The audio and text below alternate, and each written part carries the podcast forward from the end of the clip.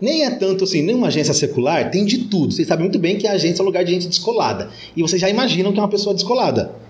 Uhum. Não preciso, não vou citar aqui, mas é cool, é massa ser de agência. Quanto mais descolado você é, por exemplo, cara, velho, eu falar pros outros que sou designer e gosto de e, e gosto de acampar, nem combina. O da hora seria uma camiseta quadriculada, umas tatuagens, um cara diferenciado, falar que sou designer e chamar trampo de job. Esse, esse é o perfil, entendeu? Agora, velho, não. Job é ótimo. Eu vou, é, né, eu vou, eu vou pro trampo e chamo e chamo empresa de firma. É, é, é diferente. Eu tenho, eu tenho uma, uma característica diferente.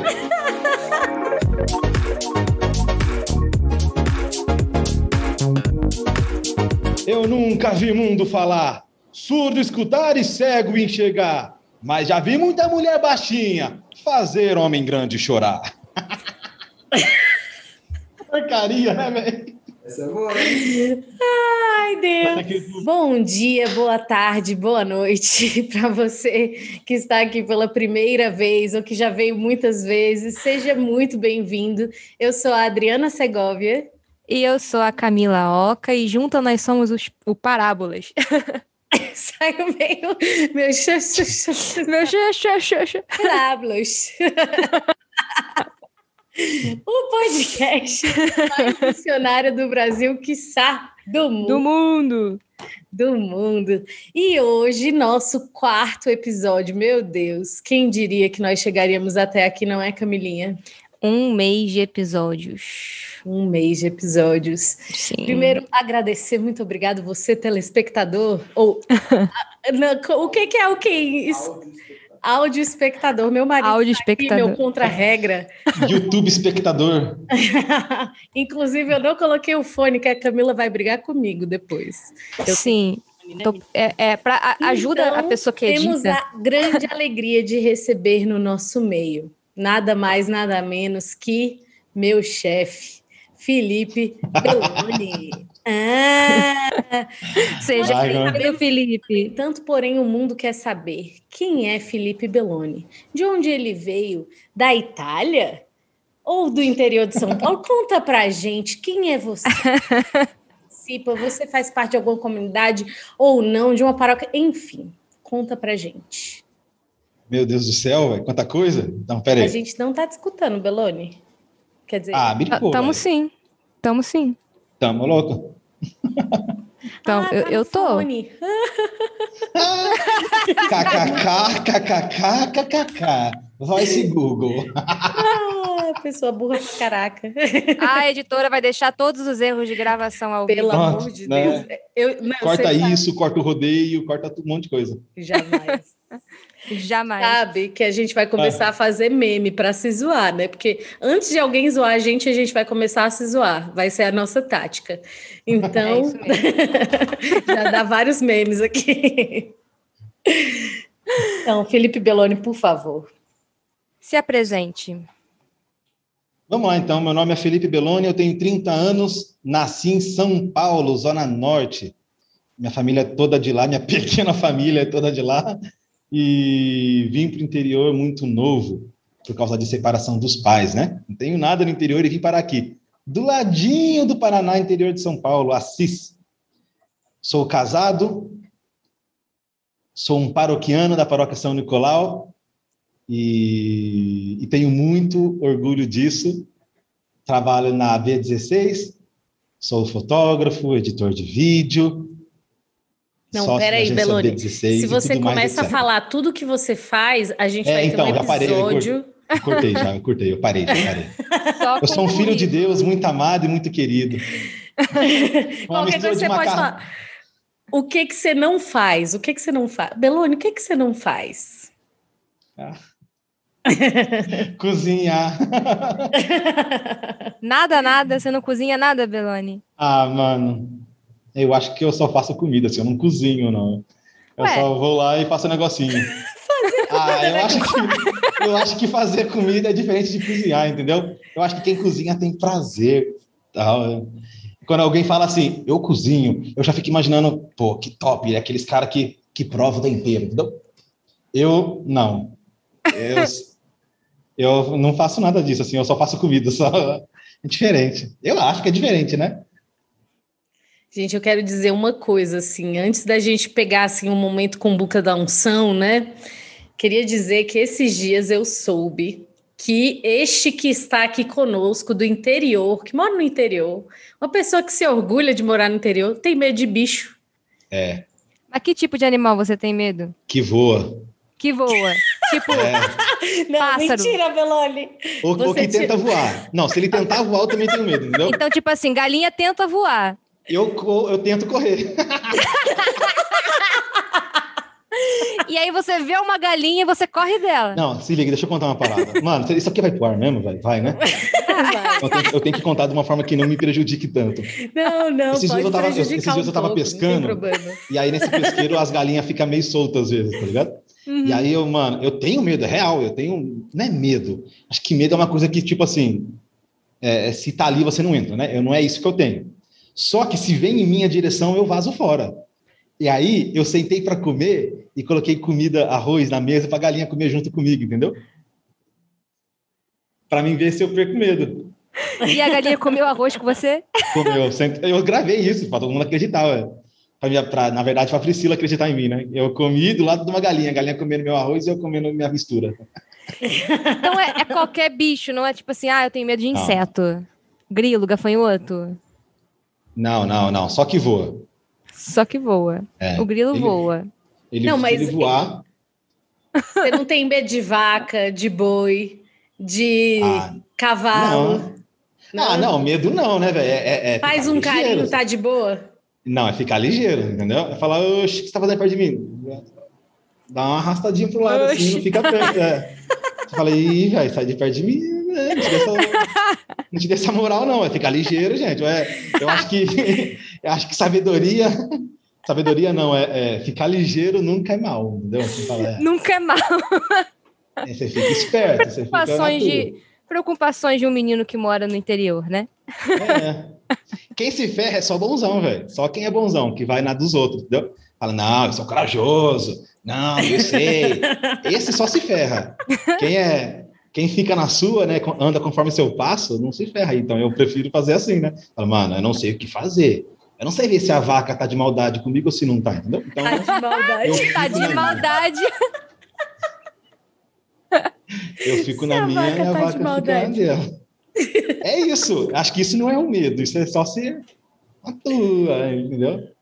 Entendi. Não, tudo bem, tudo bem. Passou. Foi só um comentário mesmo. Não, mas vocês já brigaram. Vocês já, vocês já- um, um galo já ficou bravo com vocês? Já? Vocês já chegaram perto de um galo? Ou de um pato maluco? Não, eu não tenho essa experiência com animais Mano, um da galo- fazenda. Não Um tive galo muita oportunidade com galo também. Um galo, retar- um galo retardado, se ele botar na cabeça assim, ah, eu vou pegar a Camila, ele vai até a morte, velho. Um galo retardado que bota É. na cabeça. Que vai pegar a Camila, ele vai até a morte. Você pode enfiar a bicuda nele, você vai meter uma bicuda, você vai correr, você vai. Você tem que fugir dele, porque ele vai te enfrentar, mesmo você sendo mais forte do que ele. O galo retardado é assim. O galo retardado é assim, entendi. Faz muito É sentido. um galo atentado, né? Ele tá na- é, ele vai para tudo ou nada. Uma galinha não, uma galinha ela, ela te ataca, tipo assim, para você não ameaçar ela e ela volta para dela. Um galo não, um pato também não, velho. Ele, ele, se- ele vê você lá longe. Se ele achar que não foi com a tua cara, ele vai até você lá e. Não muito longe, né, claro, mas se ele te olhar de longe assim e não for com a tua cara, ele vai te atacar, velho. Tá vendo? Aprendendo. Aqui, aqui é praticamente parábolas rural. É. É, eu, eu acho que isso nenhum canal da Discovery já ensinou. Como correr de uma Exatamente. galinha.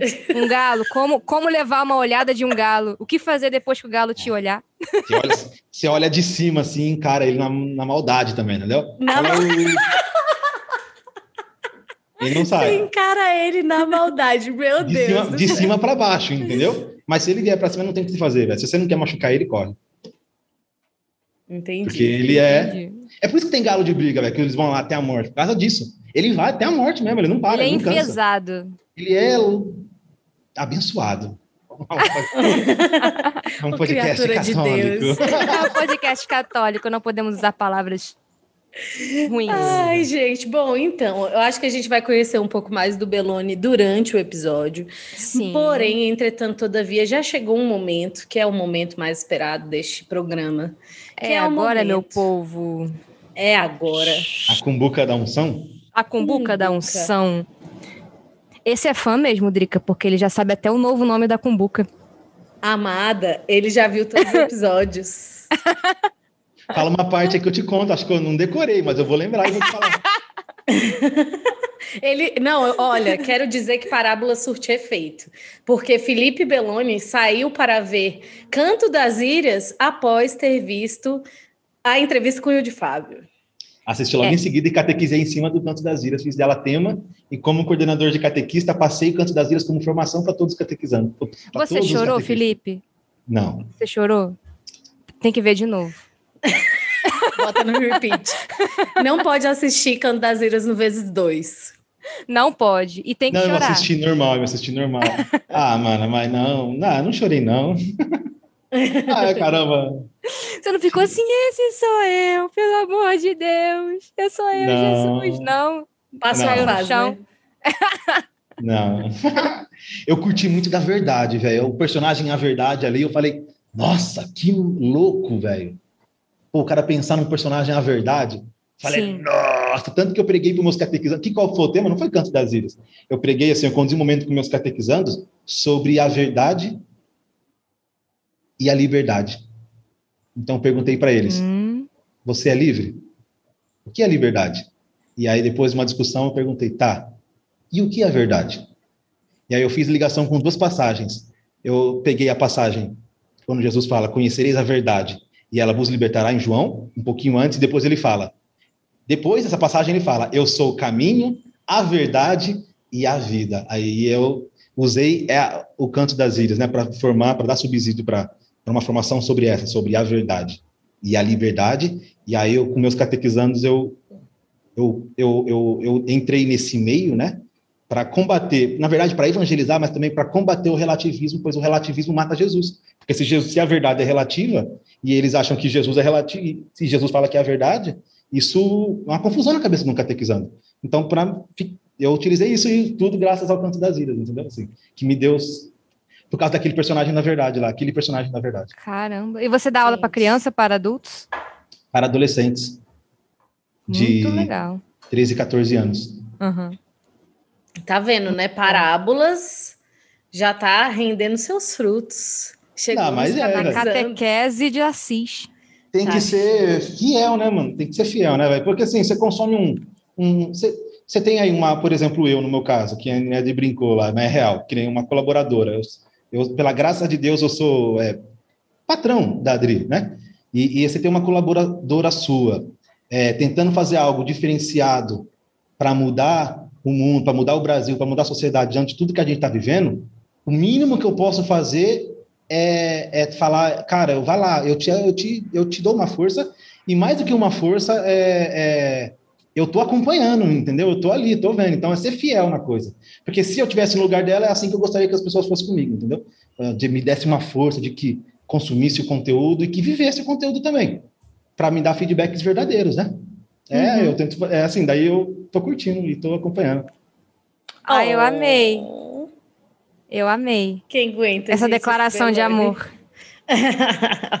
Me senti Bom, amada. agora não tem mais volta, amados. É o momento. Chegou, É a hora da cumbuca. chegou a hora e a hora é agora. Cumbuca moment. Cumbuca da unção. Da unção. Vamos escolher Ser a unção, então. Cumbuca. Nossa, cara. Peguei um papel. Vamos lá. Vamos ler. Por que criar uma agência católica? Oh. Tum, tum. Por quê, meu Deus? Por quê? Bom, antes de É, entrar no porque- assunto, vamos lá, é né? mesmo? Já que a gente vai ter que falar dessa área profissional hoje, rapazes, então conta pra gente como que é esse meio da comunicação, né? Como a agência B16 é uma agência católica Então conta um pouco do ambiente, o que que diferente que hoje você experimenta dentro de uma agência católica, enfim, introduz aí pra gente. Bem, é, é assim, antes de então tocar nisso, eu acho legal a galera saber que eu não nasci nisso, né? Hum. Eu não nasci nisso, então eu não venho de um berço que nem Camila, eu ouvi o seu podcast com o quarto, o quarto de cima. Né? Eu vi toda a sua história, eu vi as, as músicas que você ouve, o que, que você. Eu, eu, eu tive a. Eu tive uma, Enfim, eu sei as músicas que você ouve, eu, eu, eu já vivi muito daquilo lá tal. É, e, e, e, etc. Então eu vim do mundo secular, assim, eu não. Eu conheci Jesus em 2010, beleza? Mas de realmente, tipo, aprender a fazer um Pai Nosso, aprender uma Ave Maria, nesse, nesse patamar de, ah, existe Jesus, nesse tipo mesmo, assim, Jesus, Trindade e tal, de conhecer igual, igual um índio, 2010. Eu não sabia então, nada antes. Você nunca teve uma base familiar que dissesse não, assim: isso aqui é Jesus, isso aqui não, é Maria. Acho que não sei se pode falar aqui, né? Ah, pode, né? Eu vim do candomblé. Uhum, pode, total, pode falar. Pode. Eu Sim. vim do candomblé e usuário de droga loucamente, do espiritismo. Minha mãe era cartomante, minha avó era, tinha um terreiro dentro de casa, eu morava dentro de um terreiro. Então eu fui criado para isso. Se você perguntar sobre isso, eu sabia. Né? Uhum sobre isso, daí eu sabia. E, e, então eu era, por isso que eu não sabia nada relacionado a Jesus Cristo, entendeu? Só que o meu avô, ele ia para missa de vez em quando, mas ele era daquele que ajudava no trabalho e, e ia é que no, no, no candomblé chama de trabalho, né? Então eu ajudava no ah, trabalho e, e, às vezes num domingo ia para uma missa assim, tal. Na missa lá, é, inclusive a igreja que ele ia de vez em quando era onde Adri, era o mesmo padroeiro que Adri casou, é, São São Judas Tadeu. São Judas Tadeu, isso. Eu lembro lá em São Paulo. E então ele, uhum. então acho que a minha única, meu único que católico é esse. Tanto que eu fui batizado quando eu era criança, né? É, tal, mas assim, não tinha nenhuma base católica. Então, ponto, esse ponto. Então, até meus 20 anos, não conhecia Jesus Cristo. Entrei na comunicação, comecei a fotografar, pô, sem grana, comecei a ir pra balada, ganhar entrada de balada, todas aquelas coisas que você já sabe. E comecei Sim. a fotografar, criei um site de balada, chamado Na Balada VIP, eu tinha 17 anos, não podia entrar nas baladas, mas eu, como eu comecei a fotografar, então eu vendia as baladas, mostrava só a mulherada na balada, fotografava, colocava no meu site, dava um cartãozinho para a pessoa, e uhum. aí nisso eu ganhava uma graninha, colocava patrocinador no meu site e, e podia ir para as festas, toda aquela coisa de popularidade, bibibi, babá e tal, etc. Então eu, eu comecei na comunicação nisso, para esse caminho, fazer show, até um caminho que eu fui ganhando popularidade e aí fazia planta e raiz, open bar, é, até que a lua vira escol. Que nome mais festa? Até que a lua, que a lua vira, escol. Meu é, eu fazia, eu fazia PVT, tá ligado? Eu fazia umas revisinhas. É, ia pras drive da vida, batia, nos, fazia um rolê muito louco, aí eu saía sexta-feira, estava domingo, então eu comecei a viver a publicidade, a comunicação, a fotografia, a divulgação nesse sentido. Beleza? Depois que eu conheci Jesus Cristo, que eu descobri o catolicismo, então, através desses acampamentos para jovens, né? Que pega aquele drogadinho, igual pega um peixe pelo anzol, assim, e, e joga atrás para trás para dentro. Aquele né? drogadinho. Aí.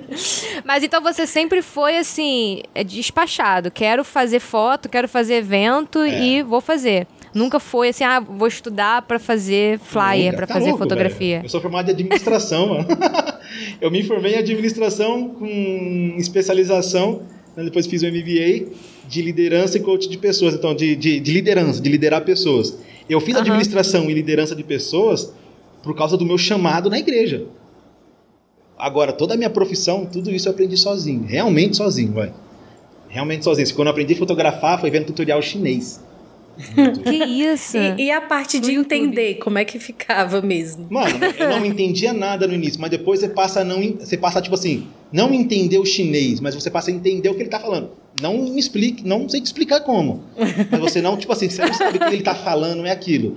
Mas passa, você passa a captar um sentido. Sei lá, se é pelo tom de voz, eu não sei pelo que, que é. Mas é, é, é você vai progredindo, tá? Não entendo, mas vou progredindo no aprendizado. Entendi. Dá, dá para ir aprendendo. Na época só tinha isso. Você, você tinha Nikon e Canon, um pouquinho de Sony e, e Orkut. Orkut. Orkut. Orkut. E, um dia desses, né, Orkut? É. Então é isso, cara. Mas assim, eu tento trampar na internet com fotos, as coisas desde o flogão. Desde vlog, Do flog. fotolog. Que isso! Gente, Fotolog, e- esse episódio vai ser um pouco de re- lembranças, né? Então, lembranças de um passado. Qual Aí- era o seu nick no MSN? É, só quem é dos anos 90 que vai entender. Desculpa você que nasceu nos anos 2000. Você não vai entender isso. Não pegou o MSN, já nasceu com o WhatsApp. Já nasceu com o WhatsApp. Só, só, só quem é dessa época colocava a música no subnick como indireta pros outros, ficava entrando e saindo assim. E a musiquinha Entrando e ficava saindo lá. com música. Mas, cara. Eu é, sou da época perder, do né? ICQ, eu sou mais velha, gente. É, Não, você é rica, é diferente, né? Porque quem tinha PC no ICQ tinha dinheiro. É sério? Não, não, não tem isso, Ué, não velho, tem. Não era todo mundo que tinha ICQ, não, é. Claro que não. Quanto mais antigo, mais difícil era ter um PC, velho. O ICQ veio antes do MSN. Ah, entendi. Não, eu, eu não, não, era do ICQ, não. Eu era do Mirk. Ah, eu era do Mirk também, total, 100%. Era Mirk. Ah, também tinha grana também, tá vendo? É, é. Mas então, né, para não perder lá a pergunta, qual que é- como que é viver a diferença, né? Então, assim, a diferença é o propósito. Quando você trampa com... Exemplo, como a Adri mesmo já me ensinou uma vez. Eu posso olhar para minha mesa de computador como uma mesa de computador, ou eu posso beijar ela e falar que ela é meu altar. Tem um propósito. O, que muda é só o propósito. Ou eu posso beijar ela e falar, isso aqui é meu lugar de sacrifício. Isso aqui é o meu trabalho, ele é o meu altar. Então, o que muda é o propósito. A diferença de trabalhar no mundo secular, se fosse resumir rapidão assim, é, se agora vocês quiserem que eu dou detalhe, eu posso dar mais detalhe, mas se fosse resumir, é propósito. Então, nesse mundo, quando nesse tempo, até trabalhando, não tendo agência católica, antes da agência católica, mesmo sendo católico, seguindo aí, procurando seguir um caminho reto, é, o trabalho é, é, ele segue um aperfeiçoamento e em busca de um propósito. Quando eu, eu, eu, eu me dou a oportunidade de abrir uma agência católica, aí o trabalho passa a ser algo mais servidor, né? E ele passa a ter um propósito maior, um propósito diferenciado. Então, esse é o propósito. No tete a tete, o que muda são os hábitos que são decorrentes de um comportamento que vem, pô, se ora, se não reza, se quer ser humilde, se não quer ser humilde, se quer ser santo, se não quer ser santo. Mas na prática em si não muda nada. O Photoshop tem a mesma ferramenta, o editor After Effects é a mesma ferramenta, as reuniões seguem um escopo. Anyway, qualquer serve que serve para qualquer um. Você tem briefing é briefing, então isso em si não muda tanto, né? O que muda é um propósito. Isso muda. Por exemplo, eu estava falando com um amigo aqui. é, acho que ele vai, tá, ele vai ouvir esse podcast, né? Então, eu estava falando com você esses- uns minutos atrás de eu te gravar aqui. é, que quando você trabalha numa agência secular, você olha para o seu salário, você finaliza o seu trampo, você vive aquilo com, de uma certa forma. Quando você está numa agência, você se sente parte do sucesso do cliente, no sentido não de fala, mas você fala, cara, você, tem um compromisso, no mínimo, oracional. Você ora pelo seu cliente, entendeu? No mínimo, você ora por ele. Você se sente, tipo assim, você, você tem um compromisso com o sucesso dele um pouquinho maior, entendeu? No mínimo. Então, isto é um, um diferencial. Por exemplo, de estar numa agência católica. Será que eu respondi a pergunta? A pergunta eu acho que não muito, mas é porque a gente fugiu um pouco. Mas a, a inicial era qual que era a- o formato do ambiente mesmo, assim, de uma agência secular. Né? O, o, Tá. o que que você encontrava lá? Mas a pergunta mesmo, né, do, do papelzinho foi por que abrir uma agência católica? Perfeito. Acho que Aí- vai dar pra fazer o link agora. Tá. Então, a, a diferença é assim. Então, eu, tava, eu trampei, cara, graças a Deus, eu tive algumas oportunidades, né? E acho que ao meu perfil, eu sempre escalo as oportunidades. Por ser um, um cara aguerrido, por ser uma pessoa pobre e que precisa lutar e conquistar seu lugar, né? E conquistar suas coisas. Então, eu sempre fui muito aguerrido. Muito aguerrido. E, por exemplo, de procurar aprender, se esforçar e tal. E aí, quando eu caio numa agência, numa, num ambiente de trabalho, é, se eu for eu mesmo, eu escalo, né? Eu vou ganhando respeito e autoridade. Se eu me perder no caminho, eu, enfim, eu, não, eu vou me perder. Aí eu vou escalando tal. Então, graças a Deus, eu tive boas oportunidades em agências, né? E fui para Nova York, trabalhei lá, pô, imagina um cara ser chamado para trabalhar em Nova York na sua profissão, não é para qualquer um. legal, tudo mais. Não é para qualquer um, né? É, é um American Dreams de, de, de muita gente, de milhões de pessoas Segundo nesse mundo. American Dreams aqui desse podcast, hein? Cada vez mais internacional, rapaz. E aí, A cara, gente começou o mês com American Dream é, eu e ouvi. terminou o mês Padre- com American Dream. E aí, eu, eu, eu, eu vivi muitas coisas assim tal, mas eu vou dar uma diferença. Teve um episódio que, que fez eu. que bateu duro, assim, sabe? Nem é tanto assim, nenhuma agência secular tem de tudo. Vocês sabem muito bem que a agência é um lugar de gente descolada. E vocês já imaginam que é uma pessoa descolada. Uhum. Não preciso, não vou citar aqui, mas é cool, é massa ser de agência. Quanto mais descolado você é, por exemplo, cara, velho, eu falar pros outros que sou designer e gosto de rodeio e, e gosto de acampar, nem combina. O da hora seria uma camiseta quadriculada, umas tatuagens, um cara diferenciado, falar que sou designer e chamar trampo de job. Assim, esse é o perfil, entendeu? Agora, velho, não. Job é ótimo. Eu vou. é, né, Eu eu, vou isso. eu vou pro trampo e chamo, e chamo empresa de firma. É, é- é diferente, eu tenho, uma- eu tenho uma, uma característica diferente. E aí. é, é, é, bem, é- é- culturalmente é diferente, só que nós, como católicos, a gente também. É, é, isso para nós é excelente, porque é um campo de missão muito louco, né? Como eu, como eu pude fazer diferença nisso? A minha. A minha. Numa agência, por exemplo, que eu trabalhei aqui na minha cidade, a minha. Meu TCC da minha pós-graduação foi eu colocando uma metodologia de uma. De uma de- em cima de um, de um rapaz que é homossexual. Ele era gay. E ele se sentia totalmente desenquadrado. Ele ia ser demitido e eu pude trocar uma ideia com ele e, e- e acompanhar e a- aquilo que eu aprendi, colocar com ele passo a passo. E ele saiu da, da parte de, de que ele era redator e passou a ser filmmaker e motion design. E, e, inclusive hoje ele trabalha com isso. Então, olha que campo, cara. Olha como que a gente pode fazer a diferença em um campo pô, complexo e tudo mais. Né? Não, então, assim, fica bem claro, não é um meio que é prejudicial. O meio é um campo É de eu missão de batalha. Agora, o que o que me bateu dolorido, muito pega assim, é que É, aqui na minha cidade, a Páscoa tem uma, uma festa muito louca, que é parecida com a história do Aleluia. Aqui na Páscoa tem a maior festa da região open bar. Chama-se Samba de Roda. né? Dá milhares de pessoas e no dia da Páscoa é o maior open bar da região. Tipo assim, uma parada grande, grande, grande mesmo. E em plena Páscoa eu tinha que fazer essas. Eu fui nessa agência, eu fui, eu fui responsável pelo sucesso da campanha. Meu Deus. Só que assim, ficou bem claro. Eu falei, ah, Deus, esse aqui é meu ganha-pão, você sabe que eu nem vou. Você já era de Jesus nessa Já época. era de Jesus. Isso foi em 2016, velho. E, e- e, assim, e, e com muita humildade falando, eu era muito de Jesus, entendeu? Uhum. Já era líder jovem, fundando acampamento e os caramba. Mas esse era meu ganha-pão, eu tava na agência, velho. Como que eu vou falar não? Que ele paga meu cliente. Eu tô ali, se molha, vilhão. Porque teu salário você quer no final do mês, não quer? E aí? É, E aí é só separar. Esse aqui é meu trampo. Não tô fazendo mal pra ninguém. Nem sim. mal pra Jesus. Essa festa vai acontecer, eu tô aqui, eu tenho que trabalhar. Só que Mas, isso. mas ficava aquela coisinha, né? Pô, velho, eu assim. fui. Eu fiz todo o brand, toda a marca de uma festa que aí no final o cara veio elogiar, falou que, pô, né? Tantos milhares de lucro. E assim, os meus jovens, eu digo os meus jovens com carinho, né? Como eu era líder jovem, quantos meus jovens não estavam lá? Eu muito, eu ia muito nessa festa. né? Era aqueles open bar de cento e poucos reais, assim. É, de vir molejão, de vir bonde do Tigrão. Ah, sei lá, vinha. É uma grande. Bonde do Tigrão. É uma grande festa bonde do tigre.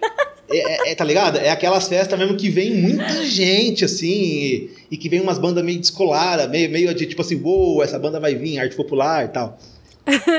Às vezes eu tô me errando aqui em uma banda, mas era com esse aspecto, né? Vem. É um dia Aham. inteiro de bebida, beijação e samba comendo, e eu gosto pra caramba disso, e fique bem claro, tá? Eu não deixei de gostar, gosto demais. Só não vou porque eu fiz uma opção de vida. Mas eu adoro, velho. Eu adoro. Faz um tananana, eu já, eu já respondo no repique do outro lado já. Mas é, é, curto, velho. Curto demais. Gostarei sempre de cerveja e pagode e churrasco. Mas caía na Páscoa, velho. E era um open bar de que eu sei, porque eu, eu vivi esse open bar, entendeu? Então eu sei quantas uhum. bocas eu beijei no open bar. e, e, e, e, isso me doeu, né, velho? Você fazer, tipo, chamar a Páscoa de coelho, colocar um coelho ali e. Enfim, e na Páscoa você ir pra missa e falar: meu, Fulano não tá aqui, Ciclano não tá aqui, Beltrano não tá aqui, porque ele tá lá. Nessa Mas eu não podia fazer nada. Até então, é, é, que nem como comunidade Shalom, vocês têm uma outra noção de igreja. Aqui no interior, em São Paulo, a gente tem outra noção de igreja. A igreja católica parece ser muito menor do que ela é. E não tinha nada, mas nunca na vida que aqui você pode cobrar algo da igreja, velho. Mas nunca, tipo assim, ah, fazer uma arte, fazer uma estampa, fazer um trampo, fazer. Um... Nunca, você não cobra, entendeu? Você não uhum. cobra. Com dom, talento, tecnologias, você não pode cobrar. Assim. Então eu não via a possibilidade de trabalhar com evangelização, exceto se eu entrasse em uma comunidade. Sim. Exceto se eu entrasse em uma comunidade. Então foi por causa disso, dessa experiência do amor pela igreja, mas também dessa experiência que eu me abri a pensar em, em poder escolher não trabalhar com isso, entendeu? Mas aí como é que foi esse esse vamos colocar aqui esse esse gatilho assim, né, que tudo mudou, esse plot twist, esse, cara, eu tô aqui numa agência aonde eu incito o pecado humano, porque, né, é, eu, eu, eu tenho um amigo que trabalhou também numa agência que tinha que fazer divulgação de festa, ele dizia assim, nossa, a gente tinha a lista de todos os pecados que o ser humano comete. Gula, avareza, é, luxúria, e a gente tinha que trabalhar com tudo aquilo para poder fazer a a, a divulgação do evento e o evento ser um evento de sucesso e também arrecadar milhões. E aí, como é que foi esse esse plot twist da sua vida, assim, você falou assim, cara, não tem como mais eu na minha vida, que eu quero ser mais próximo de Jesus, mais próximo de Deus, e eu continuar é, é, é, divulgando e, assim, usando os meus dons, que são incríveis, para é, divulgar esse tipo de evento, para levar à perdição os meus irmãos, os meus filhos, os filhos de Deus, enfim. Cara, Como é que foi isso aí? Lembra, nesse encontro que eu fiz em 2010, realmente uhum. aquela palavra metanoia, ela existe, cara. Tipo, ela existe. Ela é real, ela existe mesmo assim. Explica e... o que é metanoia para os ouvintes. Metanoia é uma é um 180 graus mesmo, tá ligado? Assim, você tipo é, a ciência não explica, mano. A ciência não explica. Você, tipo, é como se você aprendesse coisa numa velocidade, você soubesse de algo numa velocidade, em um tempo que você não ouviu, num tempo que não daria tempo de você aprender. É, assim, como, por exemplo, como descobrir em um encontro de três dias que a minha família estava indo para o inferno no candomblé? Como descobrir? Não tem como, ninguém falou. Ninguém subiu lá e deu uma matéria de demologia, religiões, e falou alguma coisa com todo respeito às religiões, mas eu sei que eu vivia na minha casa. Como? Ninguém colocou numa lousa e me ensinou e mostrou. A, me, uhum. a metanoia é essa transformação de mentalidade. É um cento, eu não vou falar 360 porque senão você volta para o mesmo lugar, né? É um 180, uhum. cara. Então, neste encontro com Jesus Cristo, que foi um encontro real, real. Eu encontrei com uma pessoa viva que me chamou e falou: vem. E eu falei: vou.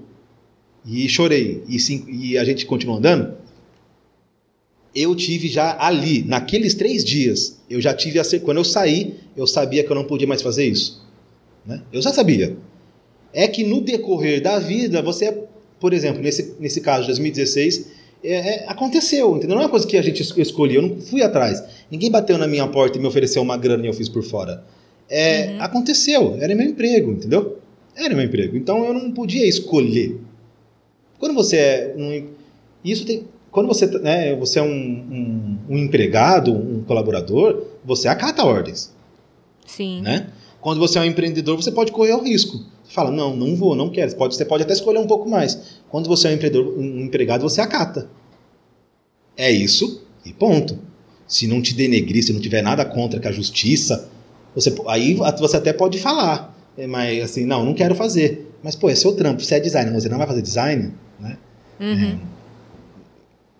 É, você não concorda com festa, Felipe, mas pede sua opinião, guarde no bolso. Eu te pago. Né? Então, assim, não tem muito espaço, né? Uhum. Mas é respondendo esse, esse plot, esse plot, plot, plot twist. plot twist. Foi em 2010, em setembro, quando eu conheci Jesus Cristo. De lá eu já sabia. Eu só cumpri o que eu tinha que cumprir. Até então, quando eu entrei, eu trabalhava numa balada, eu estava só final de semana, fotografava a balada, e, e, era promotor de festas, de eventos. As pessoas colocavam, é, é, ali, aliava meu nome num evento para dar gente no evento, entendeu? Uhum. Então, é, é, é, eu cumpri só a minha agenda, que eu tinha, que foi até novembro, desde então nunca mais. Nunca mais, assim. Quando eu consegui uma oportunidade de emprego e tudo mais, consegui se desligar disso, porque eu precisava da grana, nunca mais, assim. Então é um... É um... Olhei para frente, eu dei um outro prazo, conversão mesmo, né? É converter, uhum. tá vindo para cá, mudou. Uhum. Foi isso, assim, foi, não tem tanto mistério, nem tanta grandeza, não. nem tanta, uau, é uma, é uma é, é metanoia mesmo, é uma ideia se instalou na cabeça de um propósito muito grande, né? Um, Deus me chamou para algo.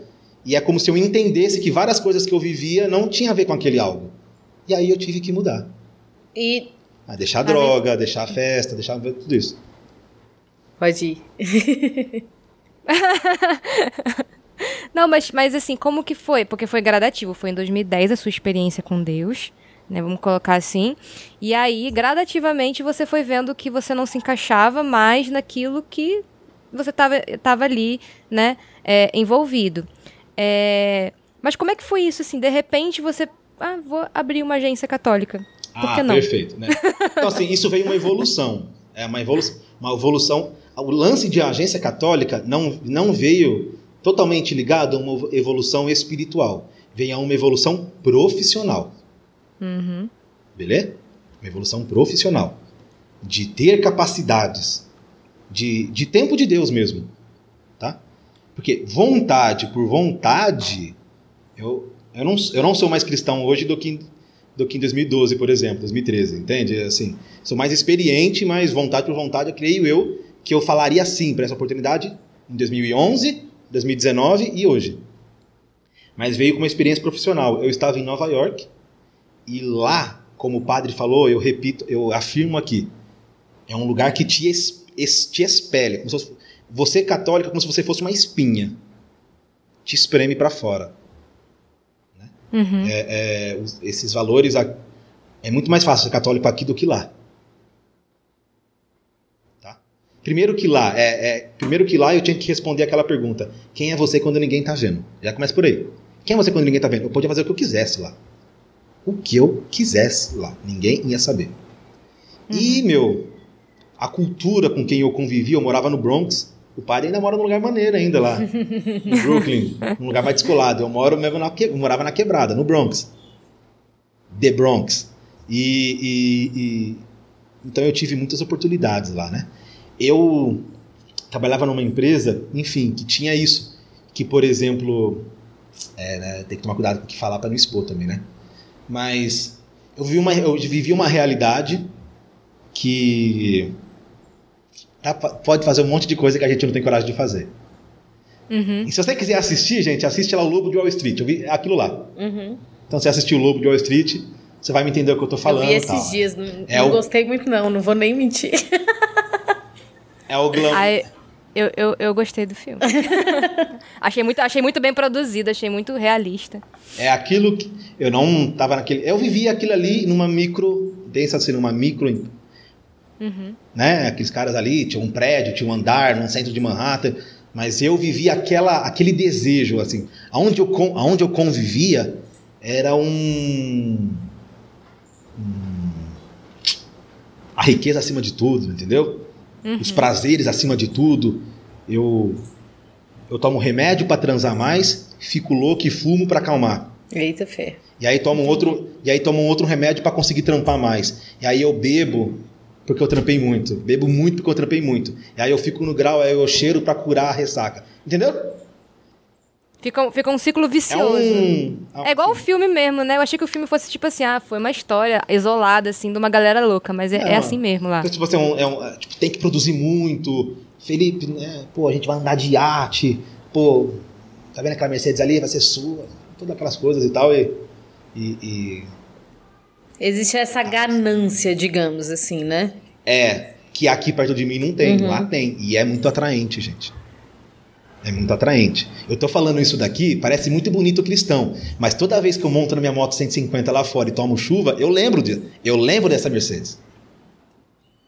Entendeu? Eu lembro. Então é muito atraente, é muito bom e muito convidativo. Mas diante a, esse, é, a essa realidade, é, eu sempre reguei com o Francisco, eu sempre, eu sempre falava com ele há anos. Falar, aí Francisco, um dia a gente vai ser sócio, porque eu aprendi que a gente tem que ser profeta, né? Então, a gente uhum. tem, um dia a gente vai ser sócio, Francisco. Passava um ano, ei Francisco, um dia a gente vai ser sócio. E um dia eu estava lá, eu era muito só nos Estados Unidos, né? Uhum. Meu, nossa, se eu conhecesse uma Shalom, eu tava na Shalom, até hoje lá. Porque eu não, não Olha aí, Padre Cristiano. Olha o que você perdeu. Se eu tivesse... se... Gente, vocês não sabem o campo de missão que é Nova York. Porque a galera, vai muita gente boa para lá e se perde, velho. Uhum. E se perde, tá ligado? A gente, quando eu cheguei lá, o que, a primeira coisa que o cara que morava comigo falou assim, ó. É muito bonito, muito bonito ser cristão, Felipe, mas você vai aprender aqui que o que a igreja construiu, Nova York destrói. No primeiro Meu dia. Deus no primeiro dia. Céu. Meu Deus. Caraca. No primeiro dia, para no final do dia ele falar: é, realmente você é de Deus. Eu vou sentir falta de você. Ah, top. No final do, do, dos anos, né? Uhum. Então, assim, Quanto tempo você passou lá? Seis meses. Seis meses. Quando, quando eu falo que ela é uma espinha, é uma espinha mesmo, não, não vai que te expele. Aí ela te expeliu pro Brasil de volta, né? Assim. Não, aí nesse sentido, tipo, aí eu, eu vim pra cá, primeiramente, pra, claro que eu falei, mano, eu vou trazer minha mãe pra cá, e vou casar aqui também, vou trazer a Priscila aqui. É, é, e vou trazer ela pra cá, porque, velho, eu comecei a viver. Depois eu passei o perrengue quando eu comecei a viver em Nova York, que você começa a aprender a falar algum, um pouquinho de inglês. Eu fui pra lá sem saber falar nada. Nada. Caramba. Começa a fazer uma amizade. Eu fui só com o dinheiro do bolso, velho. Só com, tipo, o meu cartão de crédito para pagar a passagem de volta. Eu dormia e a promessa chão. do emprego, né? É, e dormia no chão. Eu dormia debaixo da minha mesa de trabalho, dentro de um colchão de ar. Meu Senhor Jesus meu Cristo. Meu Deus. Caraca. A, o meu guarda-roupa era uma caixa. Olha assim, o American Dream da pessoa. Eu, eu, Olha aí, gente. Eu guardava o meu colchão de ar lá dentro. Aí eu fiz grana, trabalhei de faxineiro, limpava quarto, é, era design, trampei, fiz, servi na igreja loucamente, servi lá numa comunidade no centro de Manhattan. Era aquela e... comunidade latina, não? Não, não. É, eu conheci uma comunidade brasileira que fica. Nossa. Ah, eu vou lembrar o nome. Do nada que eu vou lembrar o nome, mas fica, fica, fica em Manhattan. Uhum. É, é, e, então, nós brasileiros que vamos para lá, a gente é sedento. Isso é. A gente fica tão. Bem, isso, vocês vão ver que tem ligação isso da agência, tá? Lá fica tão sedento que essa comunidade brasileira, ela não me ganhou por causa da comunidade da missa. Eu tinha que um, eu andava uma hora e pouco para ir para a igreja. De, de trem, de metrô, de trem no caso lá, né? Eu, eu andava uma hora e vinte, uma hora e meia para chegar na estação de dessa, dessa paróquia. E aí, os brasileiros lá são tão vazios, são tão vazios, porque vai muita gente lá para conquistar o sonho financeiro, entendeu? Uhum. E aí passa uhum. o tempo, não constitui família, não fica rico, e, se, e quando se vê, perde. fica vazio. Aí a gente vai, a gente vai na, na missa lá, e logo depois da missa tem tipo um café da tarde, velho. A missa é meio-dia. E aí tem um café da tarde para as pessoas se socializarem. E eu fui para lá pedindo, por favor, para eles me arrumar um serviço para fazer na igreja.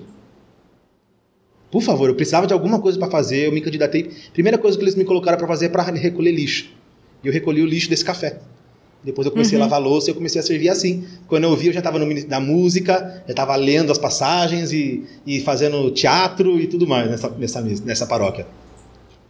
Mas eu, eu, comecei ali, né, então fui pedir. Então, assim, nós brasileiros somos, somos muito sedentos. Esse, esse padre, esse padre amigo de vocês, ele, essa missão que ele está abrindo, cara, lá, o pobre, pro pobre americano o que ele falou é real, né? Então vai ter todo o lance de cultural, né? E etc, etc. O, o good vibes aí. Mas o, o, que ele vai. O brasileiro em si é sedento de Deus lá, mano. Sedento, sedento, sedento, sedento. Muito, muito, muito sedento. Demais, assim. Parece tipo um, uma história quando. Tá ligado? Parece aqueles vídeos que você vê quando alguém manda aqueles videozinhos na internet de, de um chinês abrindo a é, tendo contato com a Bíblia, que eles abrem. Não sei se vocês já viram esse vídeo, que eles olham Não. e beijam a Bíblia. Vocês já viram esse vídeo já? Não. Não, Mano, nunca eles, vi. Eles, eles pegam uma caixa e veem que é uma Bíblia e choram emocionado porque estão vendo uma Bíblia de perto, tá ligado? E beijam uma Bíblia e se emocionam e choram. Os cristãos E chineses, não né? acreditam que estão pegando uma Bíblia. Uhum. Assim. É um vídeo muito, Meu muito Deus. simples e muito louco. Você fala, mano, os caras parece que estão vendo um ostensório, tá ligado? Porque Uhum. eles estão vendo a Bíblia. Assim. É, é- não é nesse ponto, mas são sedentos de Deus dessa forma. Muitas mulheres, né? Muitas, muitas mulheres mesmo, frequentam as paróquias e tal, é, homossexuais. enfim, é, é, um campo diferente. É um campo diferente. Realmente é um campo diferente e, um, e, e, e, muitos corações brasileiros sedentos. Assim. Dos ingleses eu não posso falar porque eu não. É, é, diferente, né? E dos latinos também. São, até os latinos são mais organizados. Dos americanos eu não posso falar. E dos latinos eles são mais organizados porque eles são muitos lá. Uhum. Uhum. Agora tem muito brasileiro sedento de Deus em Nova York. Muito, gente, muito. Nego que tá. Véio, que vendeu o carro aqui e foi para lá tá ligado? E tá Uhum. comendo. Olha, velho, tá passando apertado lá. Então, assim, pensa num campo de missão que esse padre tá enfrentando. E eu era esse cara. Eu era esse cara. E dentro dessa serventia, dentro dessa serventia, eu falei com o Francisco, conversamos, conversamos um dia, e foi assim, mano, não tem tanto mistério não. Então, começamos a trocar ideia, e aí, vamos, vamos, qual que é o nome, qual que é o nome? Pensamos em vários nomes, até que chegou no, no nome Agência B16, que é um nome que é o Papa que nos uniu, entendeu? Nós nos conhecemos através da missão UCAT, que o Papa Bento XVI foi aí o nosso, foi o que deu pontapé no UCAT em si, né? Que deu, fez aquela, aquela, a carta de introdução e quando ele ia vir para a jornada ele deu a ordem de ter, junto com o Frei Hans, de ter o UCAT, enfim. Então esse nome, e foi por isso. Então, eu, olha o que eu vivia, eu vivia o American Dreams no... Eu não, eu, não, eu não cedi a isso, tá, gente? Eu lutei. Fique bem claro, disso eu me orgulho muito. Na misericórdia de Deus eu lutei e venci. Caí, mas levantei. E, e, e saí e saí com a glória, com a graça de Deus, saí vitorioso diante de todas as tentações que eu passei de lá. Mas eu saí de lá com um plano de não precisar mais. Eu saí de lá com um plano de não precisar mais disso. Então lá eu peguei umas economias e, e- e- e- a gente deu pontapé numa agência católica. A meta então era assim: o Francisco precisa. Eu, eu, eu continuava no meu emprego, o Johan continuava no exército, e o Francisco. A gente tinha que dar um jeito, trampar de graça, para o Francisco conseguir colocar pão na casa dele e conseguir cliente e crescendo até o ponto que ele nos contrate. Mas daí eles contrataram a Adriana. Você tirou o emprego do Felipe Drica. Desculpa, amados, é a verdade. Fui a primeira, a primeira funcionária da agência. Foi isso, então eu trampei, tipo assim, o lance de ter agência, eu trampei muito pós, pós-horário de graça, velho. Investindo, né? Então, eu, é, eu- é sair daquele patamar de tipo de. Vem aqui, né, velho? Pô, American, American Dreams, né? E tal. Pra trampar de graça, aceitar todas essas loucuras que tem no meio católico, que, que cada dia eu conheço uma. É, é, é, Isso é bom, é ruim. ah, Depende É, né? do É, ponto é, de vista. é. Vamos lá, vai. É. Não, não é uma coisa que, não é uma coisa que eu acordo e peço. Mas, ah, graças a Deus, né, velho? Louvado seja Deus. Ai. Bom, então vamos, vamos É, acho agora. que foi assim. Vamos agora para a parte atual. Como está essa Boa. atualidade? Como que tem sido? a- qual, qual é a maior diferença que você percebe? Tá, trabalhei com comunicação no, no mundo secular e hoje eu trabalho com comunicação é, dentro de uma agência católica. O que que mudou? É, e o que que, enfim, você como comunicador, como um profissional já da área, né, que já trabalhava com isso, o que que mudou exteriormente, né, que você pode ver, mas também dentro de você. Beleza, vamos lá. Eu acho, e aí vocês. Imaginem vocês sem a Shalom. Tá. Sem os compromissos da Shalom. Será que vocês seriam tão cristãs assim? Tão católicas assim? Eu Assim, acredito que não. É. É, é, é, é, é para entender o lance, o que, uma- um trabalho, uma agência católica faz, é só você apegar a um compromisso. Então, o fato, por exemplo, de da gente ser leigo, de, de ser leigo não, o fato de eu não ser ligado a uma comunidade, em ser um paroquiano, vocês sabem muito bem, né, que quando você tem compromisso com uma, com uma, comunidade, uma comunidade e você almeja uma santidade, algo assim, uma comunidade tende a te dar mais subsídio para isso, tá ligado? Uhum. Tende, não é uma regra e, e ela não é melhor, mas tende a te dar mais isso. Uma vida normal, assim, trabalhando e tal, ela é muito difícil, cara. Tipo assim, beleza, eu não quero essa de comunidade nenhuma, mas será que eu vou ser morno? Eu tinha muito medo disso. Será que eu vou ser morno? Eu tinha medo, né? Tinha medo, de Uhum. verdade tinha medo de, de, de ser aquele jovem que conhece Jesus Cristo, sobe, sobe, sobe e de repente, hum, apaga, sabe? uhum. não tem mais tempo, né? O cara ficou muito atarefado, tem festa da família, domingo ele tem que ir no churrasco, não sei o que lá. De, como eu vi durante passar nesse decorrer da minha vida. Então eu tinha muito medo disso. Hoje, o que mais mudou na minha vida é que o, a agência contribui para a minha salvação. Sem a agência, eu tenho certeza absoluta que eu não rezaria todos os dias. Não rezaria. Não rezaria todos os dias, mano. Porque o padre, entendeu? Ele não está na minha cabeça aqui falando, não tem uma regra de vida. Não tem, eu sou, eu sou coordenador de catequese, eu intercedo pela minha, pelos meus catequizandos, intercedo pelos catequistas, vou à missa dominical, é tipo, esse é meu compromisso, entende? Vou ao CPP, vou nisso tal. Então, quando eu vi que eu não seria de comunidade até então, e que eu não seria padre também, porque eu segui o caminho vocacional, também já fui, procurei o caminho, é, tem, fui um tempo missionário, me joguei, me lancei na providência nesse estilo de vida e, e também entrei no seminário. Quando eu me notei durante todo o discernimento que eu seria um trabalhador, pai de família, que eu casaria e tal, eu, me, eu fiquei com muito medo de ser morno, de ser um cara frio, de, de parar de ser essa, essa pessoa que sonha, que acredita na evangelização, uhum. que, que luta, sabe? Que quer um combatente. Eu achei que eu ia me deleitar nos prazeres das conquistas. Uhum. E, e então a agência sustentou isso em mim. Um compromisso. A agência, para mim, hoje, é o que eu falo, né? É, é, nosso trabalho não é missão, a gente tem que receber por isso. É um trabalho, o cliente não tem que ficar deitando na gente, não. É, é um trabalho e, e, e, pronto, não é missão. Missão é outras coisas, entendeu? Isso aqui é um trabalho, vai ser é um CNPJ, não é um CPF. CNPJ não tem coração. Mas o jeito que eu vivo, entende? Então, eu, eu me sinto preenchido talvez um pouco parecido como vocês se sentem com a comunidade de vocês, entendeu? Uhum. É, é, preenchido, assim, eu me sinto. E aí eu me sinto até emocionado falar, mas eu me sinto. Eu posso morrer agora.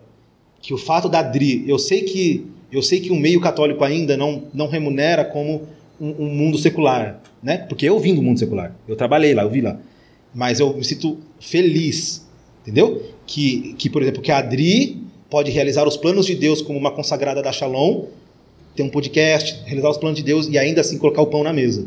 Então, é, entendeu? É essa é a minha uhum. realização. Talvez o, o, missionário lá, ele olhe e fala, mano, eu quero ir para a China e converter cristão lá. Eu, a minha vocação é ver pão na mesa do, dos meus, entendeu? Então essa, eu, eu me sinto completo com isso. Completo, quando eu vejo a galera na agência se santificando no trabalho, entendeu? Santificando mesmo, assim, um complemento. O cara, o, cara, o cara vive o trabalho, e se ele viver o trabalho com o real, ele fala, mano, a santificação que é proposta aqui é, é, é diferente, mas não perde para a santificação que eu estou tendo na minha comunidade, por exemplo. É um, é, é um caminho que também leva para a santidade, entendeu? Sim, e é, é, é, a missão de cada um, sabe, Felipe? Você estava falando assim, né? E aí eu estava meditando aqui.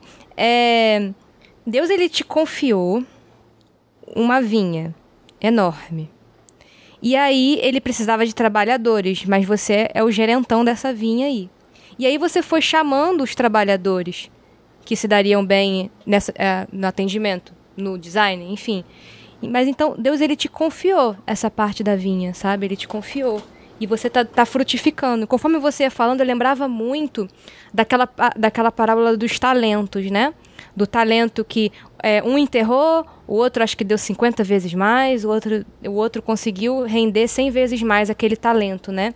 Então Deus ele te deu um talento. E você poderia ter enterrado esse talento, continuado a trabalhar numa agência secular e estar tá servindo na igreja, estaria show, sabe? Estaria Mas de não. boa. Estaria de boa, estaria de boa ali, tua santidade estaria ali né, garantida ali, mas você deu mais, né? Você, Deus te confiou um talento e você deu mais, assim. Você está empregando pessoas, você está fazendo história no Brasil hoje, porque uma agência católica no Brasil, eu vejo hoje como, como a, a, é, essas que existem hoje, é fazer história, porque não existia antes. Até bem pouco tempo, as paróquias elas se comunicavam pela, através da, da, da Pascom ou através de algum jovenzinho que sabia mexer ali no, no, no, no, no Corel, antigamente era Corel, né?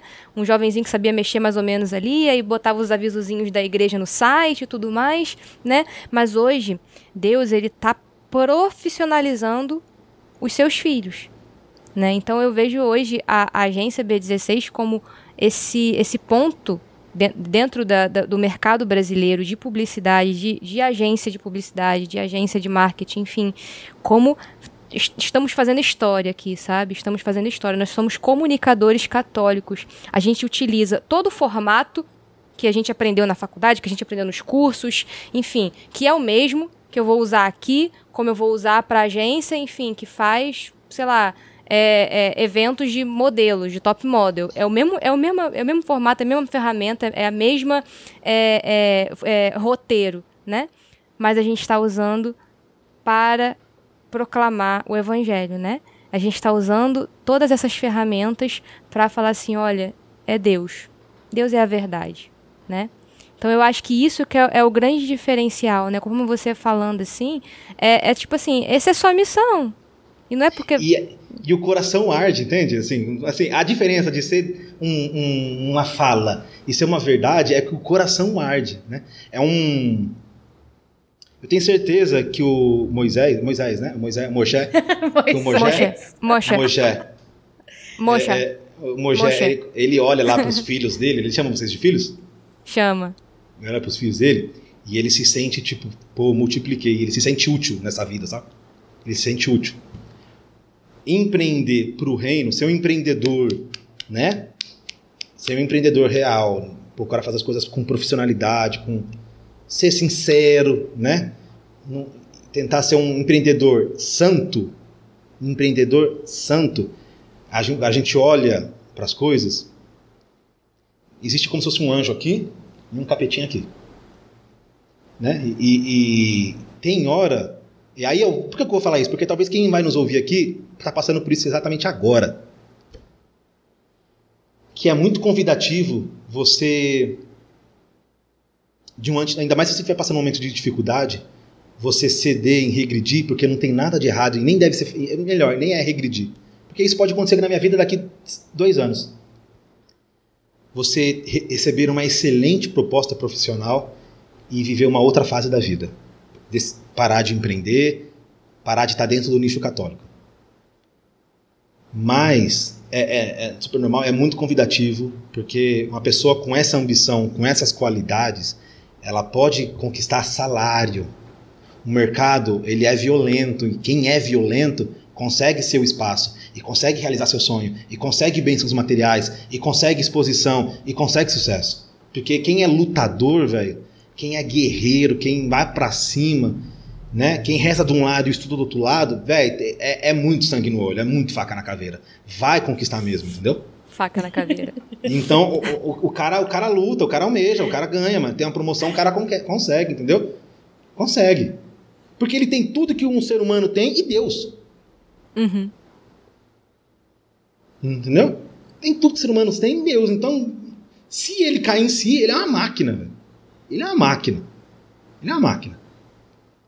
E aí, pô, quando eu recebi ali, né, contatos, conversas de, de possibilidade de trabalhar no Mercado Livre, de Google e etc, etc. Aí você fala, velho, eu tô aqui na B16, uma empresa desse tamanho, tamanho de um ovo, home office. Super, super nichada. Né? Super nichada, lutando, lutando, lutando, lutando, lutando, lutando. Você para e pensa, mas não preciso disso pra quê, velho? Assim, você, você, é uma luta, né? Mas quando eu falo para você que é, eu, eu, penso no Moshe da vida, é olhar e falar, velho, eu, eu, eu me. Ai, hashtag Moshe aqui. Eu saí de mim mesmo. Eu saí de mim mesmo. Entendeu? Então, é, é, eu. Eu não estou fazendo a minha vontade, só a minha vontade. Né? Eu estou realmente cooperando com algo maior do que eu. E aí faz sentido. Uhum. E eu acho e que uma coisa muito legal, né? Como, enfim, eu trabalho na B16, então tenho propriedade para falar, não é mesmo? Achei, inclusive, uma grande marmelada esse tema desse programa. Mas, enfim, É, mais uma coisa, assim, que. Assim como nós na, na comunidade, né? E, e, qualquer pessoa que tanto tem uma, uma paróquia que é unida, assim, né? Bem unida. Uma comunidade paroquial, ou uma comunidade, ou um movimento, enfim, da onde quer que você seja. Mas é tão legal quando você tem uma galera que caminha para a mesma direção. Tipo, a galera tá ali caminhando com você, tem os mesmos desejos, os mesmos valores, tem os seus defeitos, claro, né? Cada um ele com as suas particularidades, mas que juntos estão almejando as mesmas coisas. Então, para mim, o, o, grande diferencial, né, de eu trabalhar hoje numa agência católica é exatamente esse, porque eu tenho uma galera que trabalha todos os dias comigo que quer a mesma coisa que eu, né? Ajudar a, a, os meus clientes a evangelizar, que é o mais legal. e além disso, né? É, saber que a gente, pô, todo dia de manhã a gente reza de manhã, né? A gente até tá abrindo assim, porque antes era só a agência que rezava de manhã. Aí a gente vai abrir pra galera. Quem quiser entrar na nossa sala de Meet, fica à vontade. Eu 8 recebi horas da esse manhã. convite. É. Sim é, ter que responder alguma coisa lá no Instagram, porque eu respondi e recebi o convite no meu inbox do Instagram. Faz essa, essa publi aí que eu, eu não sei o caminho da publi. Ah, já passou, porque foi um stories, é, já passou, foi um stories. É, não, mas é, é só falar, manda, é. manda aí pra gente, pode mandar no É, manda lá no direct lá, é, já era. Mas, mas, acho que é isso, assim, né, Dri? É, é, tem esse lance, para exemplificar o que a Dri tá falando, tem um, um, um amigo da agência no qual uma, uma, pessoa da família dele passa por um momento de, de, de dificuldade na saúde. E, e, e, quando eu descobri isso, é, não foi só por causa disso, né? Porque eu já, eu já faço isso de costume, mas que amigo de trabalho que você tem, que quando descobre que você tá do alguém que você está passando por uma dificuldade, peregrina dois dias, 50 quilômetros a pé, para que Deus, para que São interceder a São Miguel Arcanjo, para que sua seu parente seja curado? É amigo de trabalho, velho. Eu não sou da Shalom. Eu não, não tem nada, não tem conexão, não tem nada, velho. Eu sou patrão do cara. Que patrão que faz isso pelo colaborador? Pelo parceiro Sim. que descobre que tá passando. Entende? Então, é, são essas diferenças. É realmente, é realmente, é muito bonito falar que tá trampando com a agência católica. É muito bonitinho ficar falando que é de Deus. É muito bonitinho, é muito bacana, é muito legal, velho. É muito bacana. Mas viver viver, tem que querer. E é, não é nas grandes coisas, não, é nas pequenas, né? E ali, cotidianamente, assim, tal. Então é, é a agência soma muito, porque ela hoje, você tem uma certeza absoluta, é que ela contribui para minha salvação, vai. Absoluta. Absoluta. É... Que você quer falar alguma coisa, que eu tenho umas 90 perguntas, mas assim, fica... Mas você pode ficar à vontade, viu, amada? É. é. Não, eu acho assim que a gente já, já entrou muito nesse assunto. Você acha que a gente pode mudar de assunto ou a gente permanece? Porque se você quiser permanecer, estamos aqui para isso. Não, eu só queria, eu só queria perguntar assim, é, quais são os principais desafios, né? E é, as alegrias, né? Desafios e alegrias de ter uma agência católica. Porque a gente está aqui falando para um público hoje majoritariamente católico que nos segue né? E muitos jovens sonhadores. Eu, por exemplo, seria um sonho da minha vida atender só é, católicos. Mas como você bem colocou aí durante a sua partilha, a gente não consegue é, é, ganhar tanto hoje no meio católico. Ainda, ainda não, se, não se ganha como se ganha no mundo secular. Né? Então a gente acaba fazendo outras coisas lícitas, né? mas que não são no meio católico. Então fala quais são os desafios e quais são as alegrias. Quem quer se enveredar por esse lado, o que esperar, né? Cara, os desafios são. Eu vou linkar um, começar pelos desafios. É, até, até, o padre vai ouvir isso lá, né? Se ele ouvir esse podcast, né? Quando eu morava em Nova York, o povo falava: Ah, você vai vir aqui brasileiro, ninguém gosta de brasileiro, viu? Ninguém gosta de brasileiro. Ah, os americanos não gostam de brasileiro. Aí você vai para os Estados Unidos, o americano te adora, tá ligado? Fala, oh, te adora. Quem não, quem, não, quem não gosta de brasileiro? Brasileiro. Tá ligado? Aí você descobre que quem não gosta de brasileiro. É, aqui no Brasil, no, no, empreendedorismo católico, sabe quem que não contrata católico? Católico. ele, ele mesmo assim, ele não acordou ainda, tá ligado? Ele não. Então, esse é um grande desafio. Culturalmente falando, o católico lá, empresário, ele não vê valor em contratar. É, claro, não estou generalizando, tá? Mas vamos falar de cultura. Se você falar de cultura, você está falando de uma maioria. É, é, culturalmente falando, o católico não contrata católico. Não vê diferencial em contratar O católico. povo desunido. Ele vê preço, ele vê é, é, fama, ele vê pose, né? Pô, eu tô naquela agência, suponhamos agência, mas isso serve em qualquer outra coisa.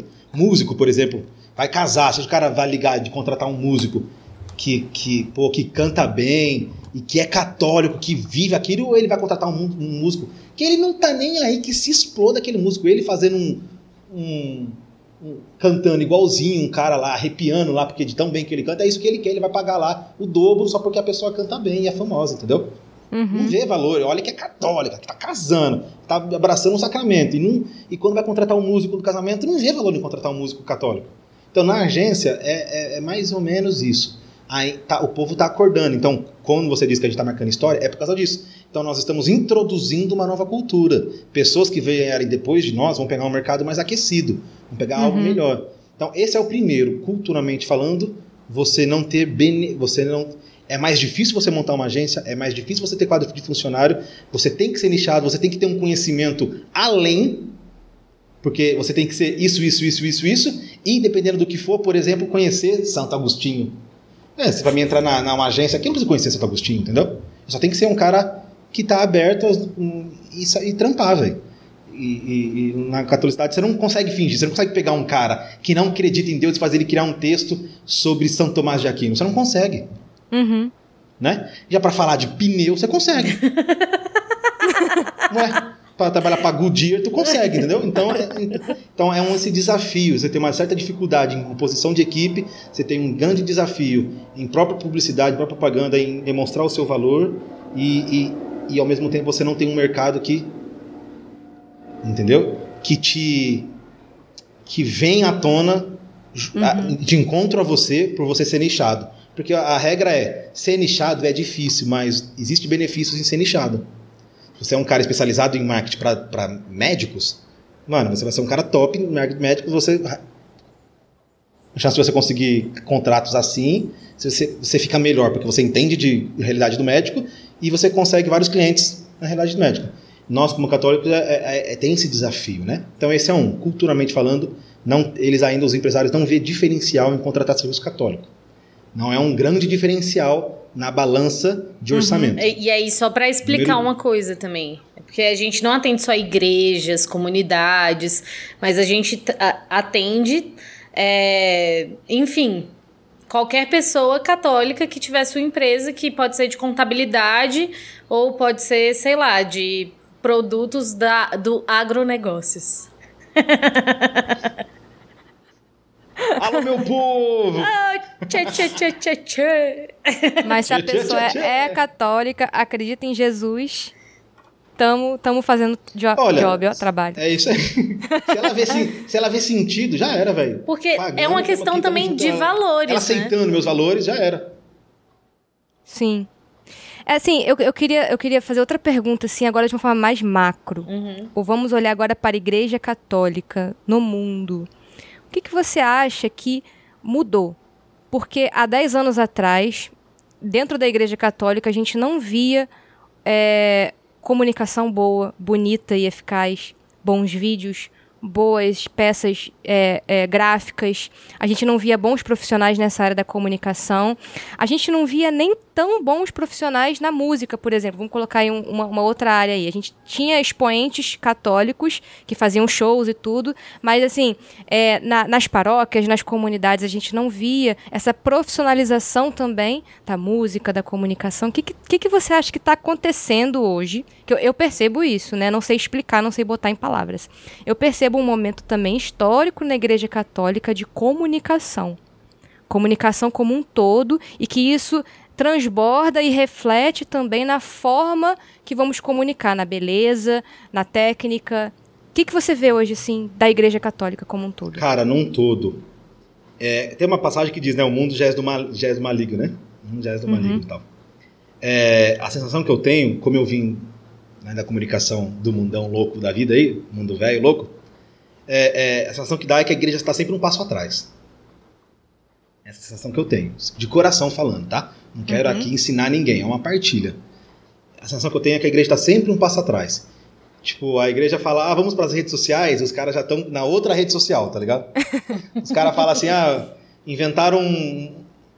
Que nem agora, né? É, é, é, agora que os católicos estão entrando na, na onda de lançamento, então, tipo assim, eu conheci o lançamento em 2014. Nossa. A gente tá em 2020 agora que tá um boom do lançamento. Tô dando um exemplo, entendeu? Então tá sempre um passo atrás, assim, parece o Rubim Barrichello, né? sempre segundo. e, e, e, e- é isso. Essa é uma sensação que eu tenho. Mas, ao mesmo tempo, velho, é, e isso se deve muito ao quê? Pelo que eu estudei de comunicação, a igreja se fechou muito ao, ao comunicação. Sempre se abriu muito a artes Uhum. mas muito se fechou a comunicação, né? Muito se fechou em comunicação. É, demonizaram muito a comunicação, entende? Muito. Ah, o jornal, a, a TV, o rádio, nas suas iniciativas foi muito foi muito dominada pelo mundo. O católico não povoou aquilo ali. Ele não chegou junto. Não é igual no Instagram hoje que você vê de tudo, inclusive católico. Só tinha o mundo ali, entendeu? De, com os poucos que a igreja foi adentrando ali, mas já era um lugar povoado, sitiado, né, pelo mundo. Uhum. É, é, e hoje, como a, a internet deu voz à minoria, né, a quem não tem tanto poder, eu vejo a igreja ganhando poder, porque ficou mais fácil de ter voz, ficou Uhum. mais fácil de você ter voz. Então, a- a- os talentos estão se juntando, as pessoas se conectam, os trampos se conectam, os talentos se, se, se conectam e vão nascendo grandes trabalhos em níveis que você fala, velho, daqui a pouco a gente vai ter filme muito louco de santo, não com todo respeito aos filmes de santo, que a história é linda e maravilhosa, mas a gente assiste a Disney e assiste um santo, o filme do Padre Pio, você fala, mano, Não, e aí eu quero botar aqui só um parênteses. É, The Chosen não estão pagando a gente pra falar sobre The Chosen, mas é mesmo, uma não super produção.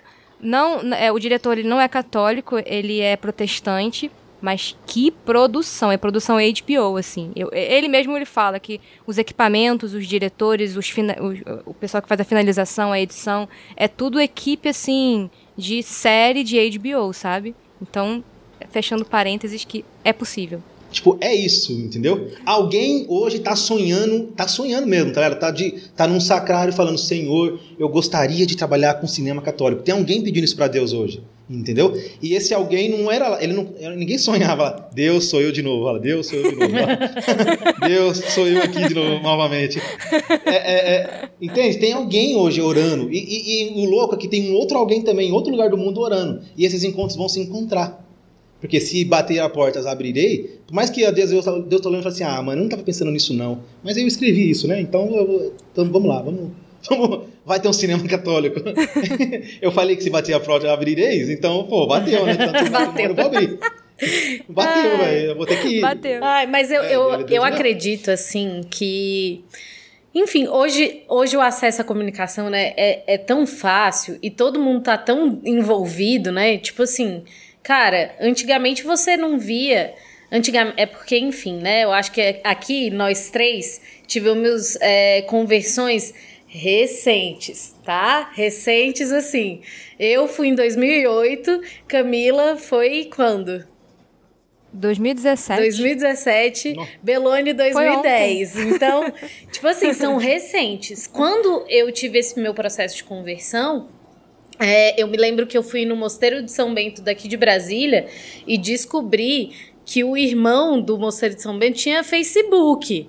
Eu fiquei assim, uau! Aí O louco, meu. eu ainda, ainda falei pra Que ele, vanguarda." como assim que você tem Facebook? Não, mas o Facebook ainda tava na hype ainda, né? Não tinha Instagram ainda. E aí, eu, como assim que você tem Facebook? E aí ele, amada, até, até Carmelita tem e-mail. Eu, meu Deus!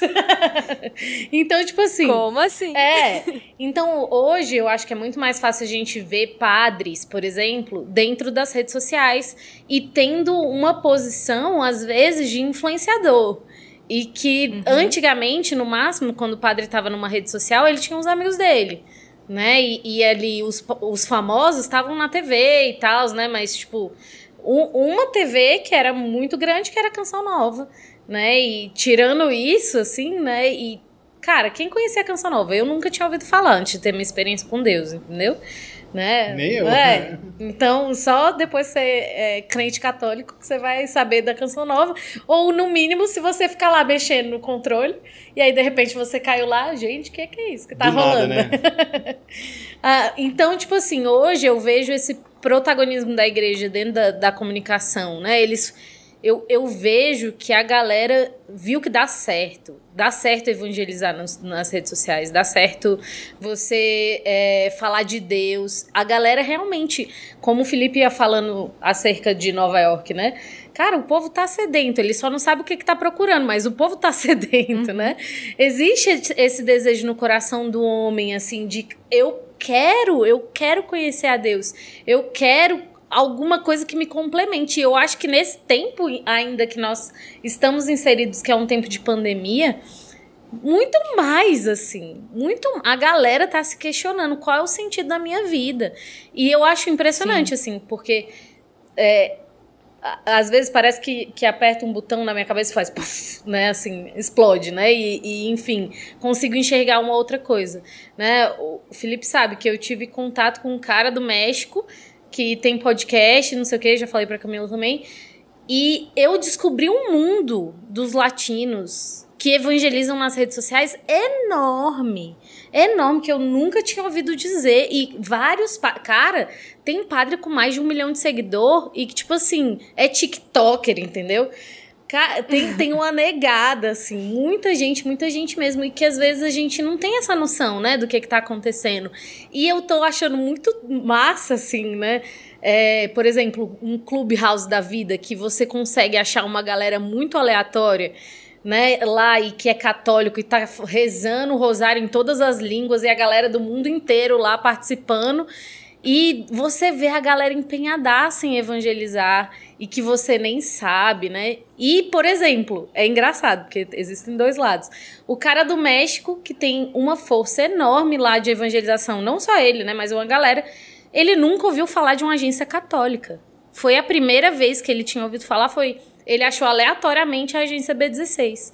Né? E aí eu falei, ele, ai, nossa, isso é muito legal, como é que vocês começaram isso? Aí eu, não, a gente nem é o primeiro. Aí ele, não? Tem, temos alguns no Brasil. Exato, mas quando a gente vai se reconhecendo, né? Quando, é, é porque a, a Igreja Católica ela é uma grande família que, tipo assim, cara, não sei que dia eu vou conhecer meus parentes né? Mas eu tô doida para conhecer ele, meus primos que moram lá, não sei, na Polônia, conheço alguns já. Mas, Mas é por isso que esse podcast ele nasceu, né? Para ser o podcast mais missionário do Brasil e do mundo, Exatamente. pra gente conhecer os nossos irmãos Exatamente. da Igreja Católica. Ai, mas é só é só esse comentário mesmo que eu queria fazer, porque existe aqui dentro, né? E enfim, aqui no YouTube já tem gente que evangeliza há muito tempo e brasileiro que evangeliza há muito tempo, né? Mas existe um espaço que tá realmente sedento por nós e que, cara, venham pra cá, vem pra esse lado, vem pro lado do povo que dá a cara para evangelizar. Porque vale muito a pena, né? E tipo, você não fica no vácuo. Porque eu acho que existe o medo, né? Tipo, será que alguém vai ouvir? Não sei. Mas vem pro lado de cá, a galera realmente quer ouvir, né? É, quer ouvir, quer escutar. A galera quer ouvir. Né? Esses, esses dias, eu, umas passas, esses dias eu fiz uma live lá quando a gente fez o Novena de São José. E eu, eu, meu dia caiu domingo e eu fiz meio dia a live sozinho. Sozinho. Não foi ninguém? Não foi ninguém. E eu fiz, mano. E eu fiz. Rezei comigo. Rezei comigo. Eu, eu Meu Deus. E São José. Não, mas, bem, agora, mais profissionalmente, tecnicamente, respondendo a sua pergunta, Camila, a igreja passa por uma transformação quando ela entendeu que as redes sociais não é um meio de comunicação, mas sim um local de comunicação, uhum. aí passaram a habitar ali e não só usar aquilo ali para falar, passaram a habitar, né? uhum. então, a, a, povoar aquele local. Esse foi a primeira, esse foi a primeira disruptura. de como olhar para as redes sociais. Não se está fazendo com qualidade, se está fazendo sem qualidade. Mas o como olhar, primeiro. Segundo, o jovem hoje católico está sonhando. O jovem católico, a nossa geração principalmente, está sonhando. Coisa que os nossos pais não sonhavam. Uhum. Nossos pais, se eles fossem católicos como nós somos hoje, eles, nós estamos sonhando coisas que eles não sonhavam. Tá? O que Deus quer com isso, com certeza, é uma reação para tudo que está acontecendo nesse mundo. Com certeza absoluta, é uma reação para tudo que está acontecendo nesse mundo. Forte. Eu, eu, eu na, como, como comunicador, eu vivo, eu, eu, eu sinto hoje que os comunicadores, os católicos nas redes sociais, a gente vive um tempo parecido mais ou menos como foi aquele tempo difícil na França, que, meu, tenso pra caramba, mas que houve tantos santos, tá ligado? Há um tempo na, na, Europa que teve morte, teve tudo aquilo, teve piriri, parará, perseguição, tal, tal, tal, mas teve muitos santos, né? Então, ao mesmo tempo parece que está tudo se perdendo, Deus suscitou muitos santos naquela geração, naquela, na, naquele espaço de tempo, naquela região, por exemplo, como França. É, é, a, a, hoje no católico, hoje o, o, dentro da nossa, da nossa religião, está é, é, tá sendo muito latente o chamado a, a ir para as redes sociais e se lançar e tal o perigo disso. Daqui a 10 anos vai ter muita gente olhando para hoje sentindo vergonha do que fazia. Assim como, por exemplo, teve, assim como, por exemplo, tipo, ai meu Deus, você não acredita que eu postava aquilo no flogão, tá ligado? Coisa desse, desse assim. Cara, nossa, eu não acredito, mano. Eu tenho uma foto lá que eu fazia, eu fazia assim, ó. Meu grupo chamava Os Lonely. Lonely. Tipo, por causa daquela música do Akon, tá ligado? Uh -huh. Lonely, Mr.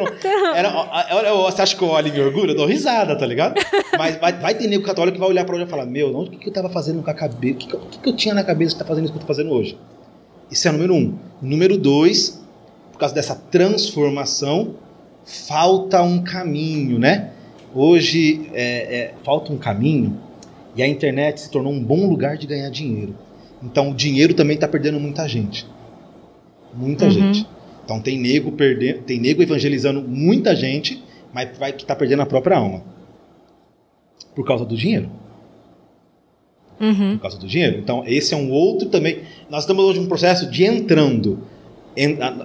Entrando e, tipo assim, mal galera já entrou e já está, se estabeleceu. Agora a gente está se aperfeiçoando como comunicador mesmo, como influência, como, como empresa católica. Nós estamos se aperfeiçoando no sentido de. Porque nós entramos copiando o mundo, entendeu? Nós entramos e copiando quem? Não outra católica, entramos copiando o mundo.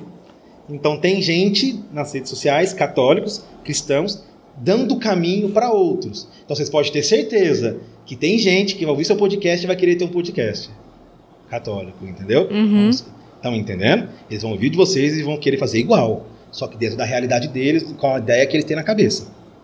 Então, então existem, existem des... hoje a gente está no caminho de desbravadores e aperfeiçoadores, aperfeiçoamento. Então tem muita coisa sendo feita errada, né? Tem muita coisa sendo feita errada, o dinheiro está perdendo muita gente. Né? Tem gente vendendo que não deveria vender. Tem gente cobrando que não deveria cobrar. Tem gente fazendo papelão. Mas não devemos julgar a comunicação por um pelos maus exemplos e sim uhum. se espelhar nos bons exemplos. Esse é o número um, né? E isso está conectado junto com outra pergunta que você fez de dificuldade. Então, o lance de empreender, no, o, lance, o lance de empreender no, dentro do mundo católico é cuidado para você não virar um ateu. Ou não trabalhar você não virar, né? é. é. Não, é, ou, ou começar a adorar Baal. É, exato. É, ou, ou, não, ou se, se enojar da igreja. A real é essa, se enojar. Uhum. Deixa eu te contar uma coisa, velho. Você trabalha com pessoas, né? E não é porque é católico que vai sempre acertar. É próprio do homem errar. Uhum. Né? Ele, é, ele erra. Então, cara, às vezes a gente lidar com coisas, com histórias, com exemplos, com comportamentos que você fala, mano, você não tá fazendo isso. Logo você, velho. Eu fiz tudo por você. Pô, velho, né? E, aí o cara e o cara vai se des, a, descredibiliza a igreja por causa da vivência profissional. Tem que separar muito bem. Uhum. E isso, com, e essa essa dificuldade que a pessoa tem que vencer está muito conectada com o momento que vivemos hoje na igreja. Então, é um ápice da comunicação, é um aflorar dos sonhos e é um aperfeiçoamento de técnica. Uhum. Fazendo uma analogia, assim, né, no, no, dentro da, do mundo secular, né, eu acho que é essa. Do mundo secular, não, perdão. Da, do processo de conversão. Às vezes, quando a gente tem um processo de conversão, às vezes é necessário que a gente se afaste dos nossos amigos. Dependendo de, de quais são os amigos e para onde que eles nos levam, né? E então, entrar hoje nas redes sociais, que, tá, que é muito forte, que tem de tudo, é entrar com medo de não se perverter. Né? Claro que, que é, no, no sentido da conversão, a gente está é, entrando dentro da igreja. Então, você vai realmente querer ali né, conhecer mais a igreja, se envolver mais com a igreja, né? Mas, do contrário, né? É, se é o caminho invertido, cara, a gente precisa tomar cuidado. A gente tem que ter realmente sabedoria, pedir para o Espírito Santo ali nos conduzir, né? Para que não seja realmente a galera nos, nos tornando ateus, ou então a gente vai tendo essa ambição, né? De ser como os outros, ser como os famosos, né? E às vezes deixando o nosso coração se corromper, né? Então tem que tomar esse cuidado, pedir a Deus a graça de uma sabedoria mesmo, para não se deixar levar, né? Exatamente. Né? Acho que para o empreendedor católico, você tem um dom que ele tem que pedir a sabedoria. O cara que quer empreender no mundo católico, você tem um dom que ele não pode esquecer, é a sabedoria. É, porque a gente está aqui, é, tem que pedir a sabedoria, que a gente está meio como. É, não, não querendo comparar, pelo amor de Deus, gente. Mas assim, como Salomão, que tinha um povo para pastorear, que ele não sabia pastorear, ele não conhecia direito o coração daquele povo, mas ele pedia para Deus: Deus, eu não te peço nada, eu só te peço sabedoria, prudência e que, enfim, Deus, você me ensina e como é que faz para pastorear esse povo numeroso, que eu não sei, eu não sei, eu, eu, eu tenho pouca idade, é, eu não tenho, é, enfim, eu, eu, não sei, eu não sei ser rei, eu não sei ser pastor, como pastorear esse povo, né?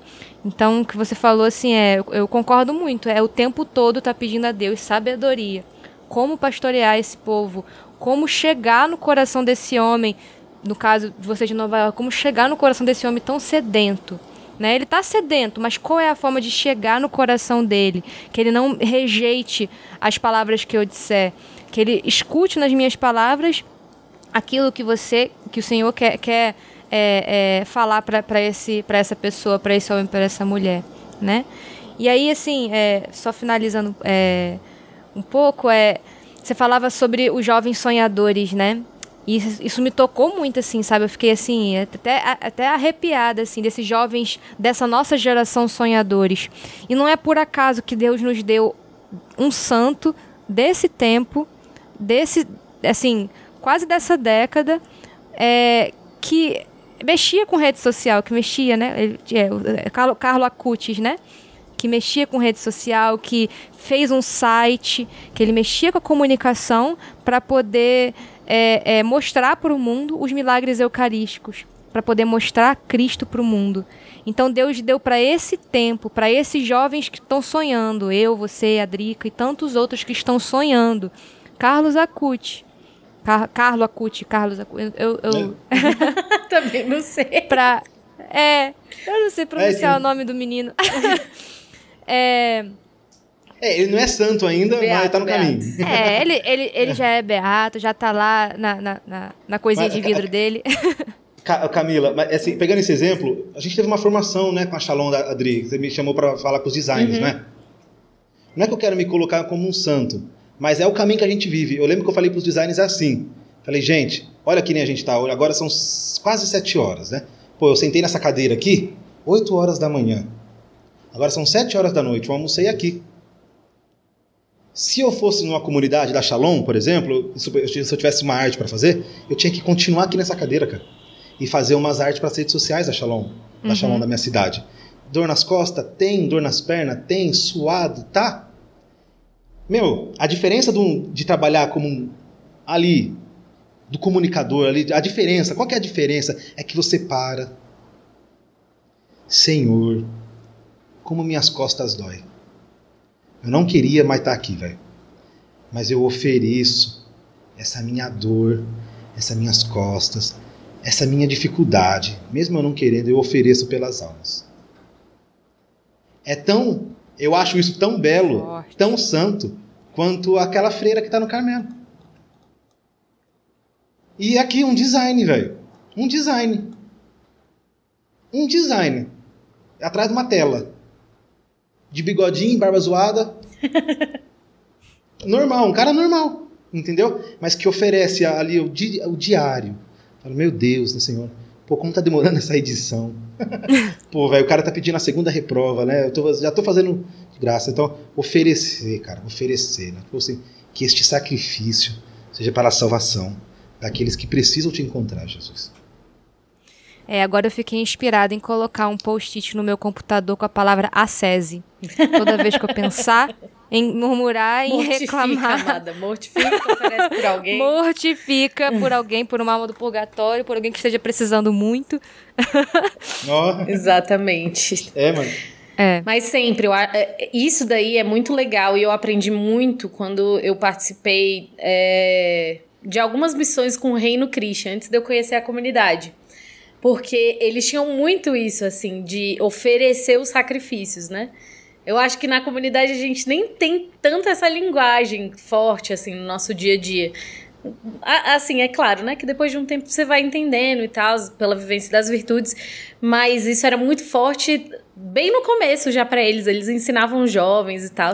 E, cara, é muito real. É muito real. É muito legal também. Você significar o seu dia todo. Né? É isso que é ora et labora, né? É, é isso. É você realmente dar um sentido pro seu trabalho, pro seu esforço, né? Seja você, você não precisa trabalhar numa agência católica, né? Você pode estar trabalhando, cara, para sustentar a sua casa, sua família. E aí você vai oferecer o seu sacrifício lá de um, de um trabalho super chato ou de um trabalho super difícil que vai te exigir pra caramba. E aí você vai oferecer, vai falar, cara, não, é pela minha família e eu vou oferecer esse sacrifício aqui em, em vista da salvação da minha família. Enfim, você realmente tem sentido. E, e isso é muito legal de ser católico. Cara, eu, eu gosto muito de ser católico. Poxa vida. É isso. Eu concordo com o que a Adri falou. é um ressignificar as dificuldades da vida com com, com santidade é faz uma diferença, cara. Faz uma diferença. Eu me sinto um, um rapazinho, assim, não de no- novo, mas de pouco de pouco conhecimento mesmo, entendeu? Mas esse é um conhecimento que eu tenho certeza que é um conhecimento de santidade, de de, de, de olhar e, e, e, e, e me, e me ofertar. Entendeu? De me ofertar. Realmente me ofertar. Em prol. que tiver, velho. Pode levar isso aqui.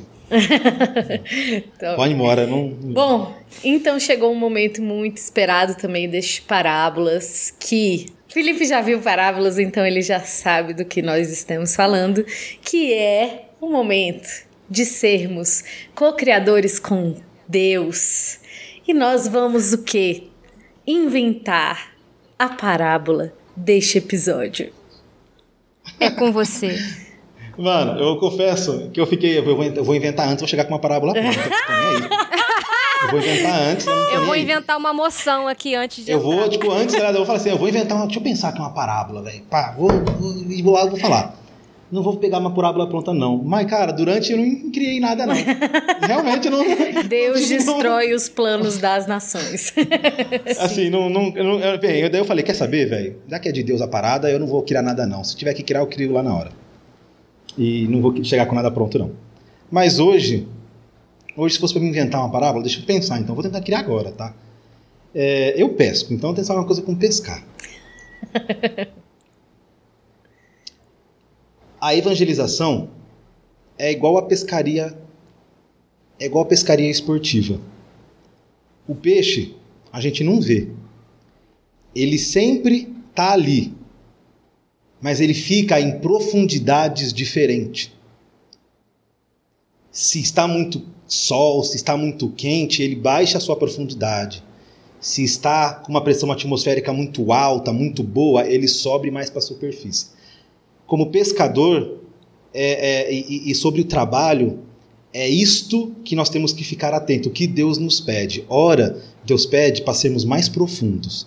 Então lance a sua isca com, em um lugar mais fundo, com mais profundidade, porque os peixes vão estar lá, com muita pressão, não podendo subir, não podendo subir para a superfície e eles ficam ali embaixo. Então, ora Deus nos chama a ir para o fundo e ora Deus nos chama a ir para a superfície, onde tem mais ação, existe menos movimentos, movimentos mais rápidos, coisas rápidas, coisas ligeiras, porque na, quanto mais na superfície o peixe está, mais ação se tem na pescaria. Quanto mais fundo ele está, mais sensível ele é, mais parado ele é e mais, não sofisticado, mas mais delicado você tem que ser para arrancar esse peixe do lago. Na comunicação é assim. Hoje eu me sinto dessa forma. Ora, eu tenho que ser profundíssimo para ser para ter algo substancioso e diferenciado, algo que tenha profundidade.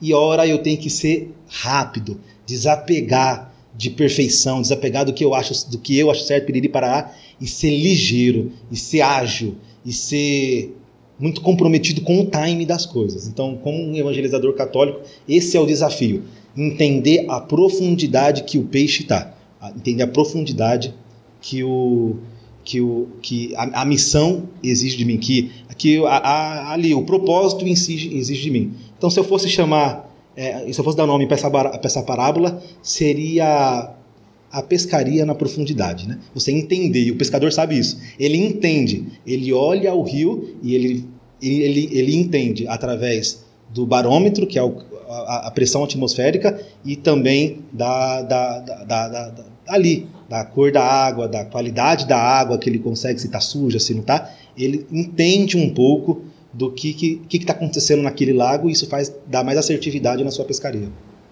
Acho que seria isso. Nossa. Se... Rapaz, da pescaria profissional para evangelização. Eu adorei. eu também. Eu achei profundo esse negócio das profundo. camadas aí, da velocidade. Nossa! de como a gente tem que pescar o peixe que está lá embaixo, o peixe que está em cima. Olha. Um Quanto mais fundo o peixe está, menos ele se mexe. Menos ele se mexe, porque é mais escuro. Mas aí precisa mais de mais frio, linha, né? Guarda. Tipo assim. É você diferente. joga pro fundo e tem que ser um atrativo. A sua isca tem que ter um atrativo a mais. Você tem que ficar muito esperto, porque ele não gasta energia se mexendo tanto.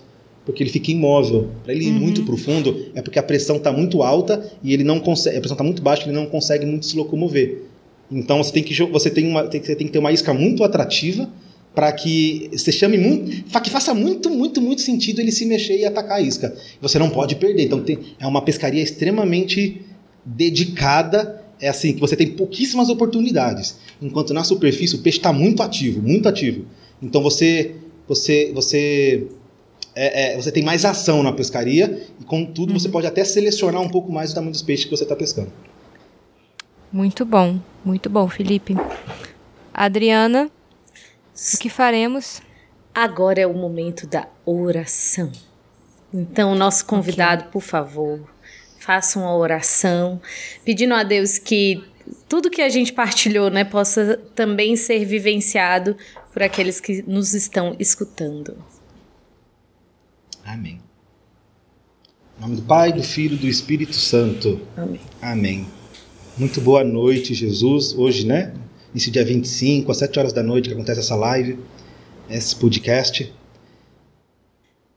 Estou um tanto cansado, mas extremamente orgulhoso em relembrar da minha história.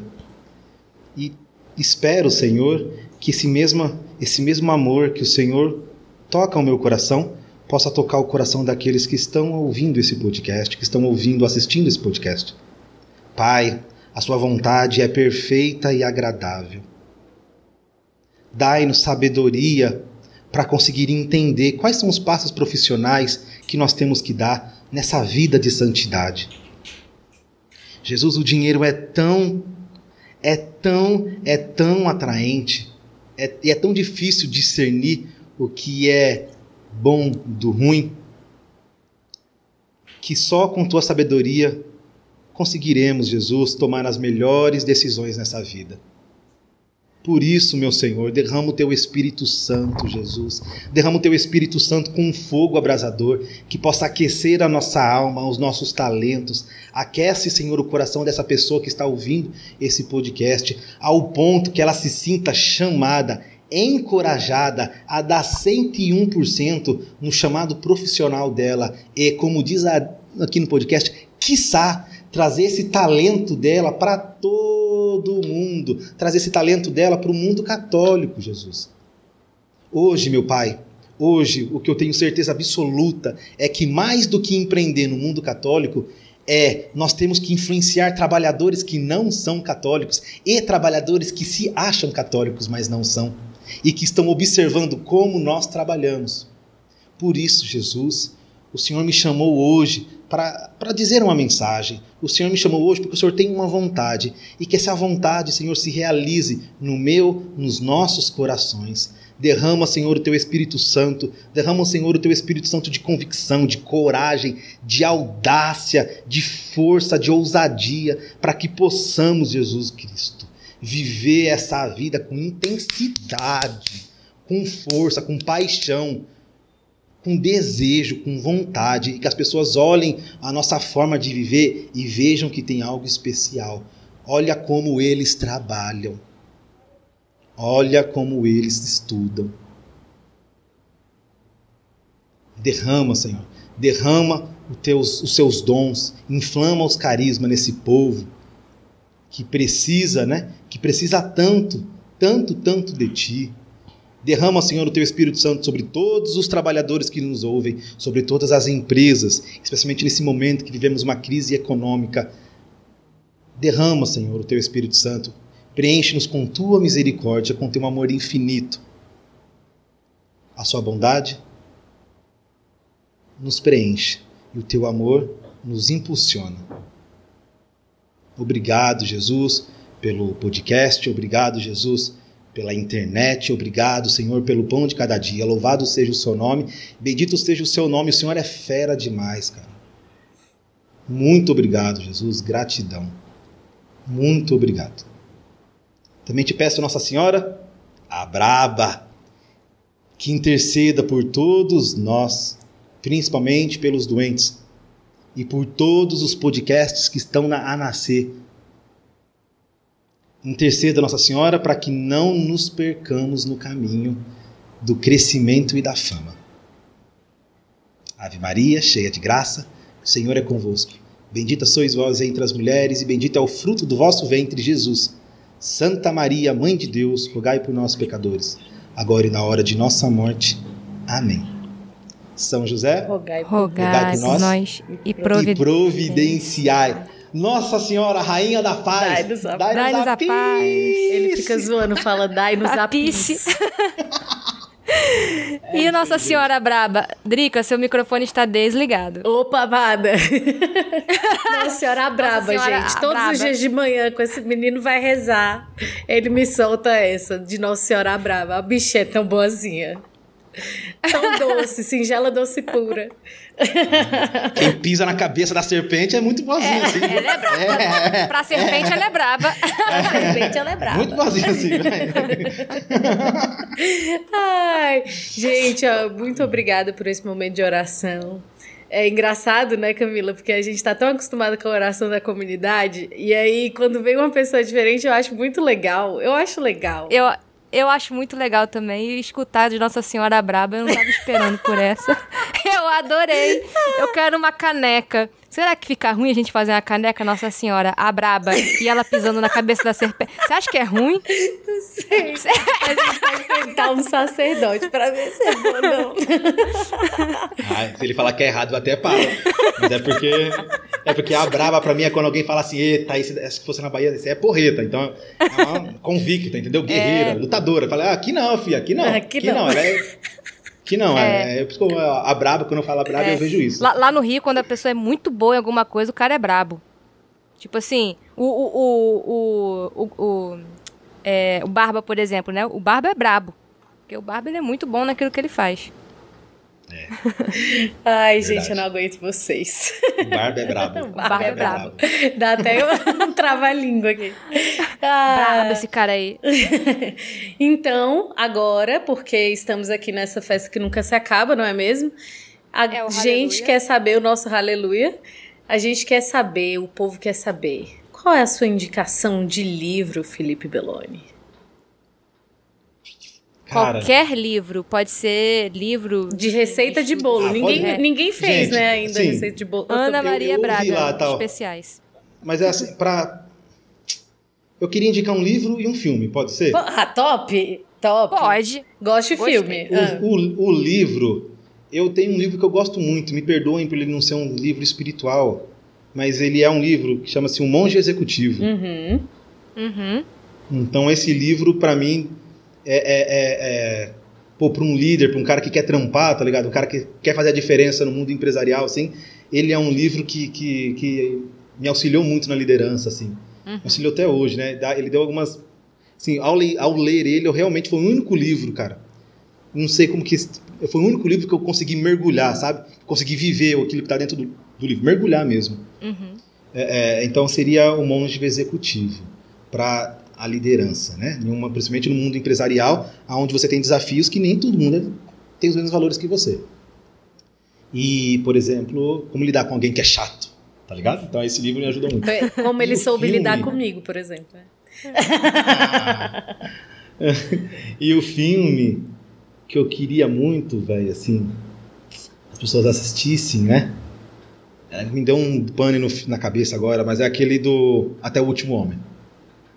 Olha, eu não vi esse filme ainda e todo mundo tá falando muito bem desse filme.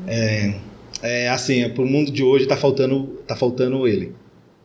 Ah, pro católico tá faltando ele. Então tem muito católico que, tipo assim, tem muito, é, tem muito católico querendo ser aquele cara que atira, que tem aquele talento, que vai e vai fazer acontecer, de ser a ponta da lança e tal, e tal, e tal, e tal. Tem pouco católico falando, mano, eu vou passar vergonha. Pode me chamar de bunda mole, mas eu vou voltar e pegar quem tá ferido lá atrás. Muito bom. Entendeu? Então é, seria esse filme, com essa intenção, e o, e o Monge Executivo. Monge tá ligado? Executivo. É esse daí. Eu chorei vendo esse filme, Show. viu? Assim, é- não é muito difícil eu chorar, não, mas chorei. Gente, Esse. mais uma pergunta, porque estamos aqui, né?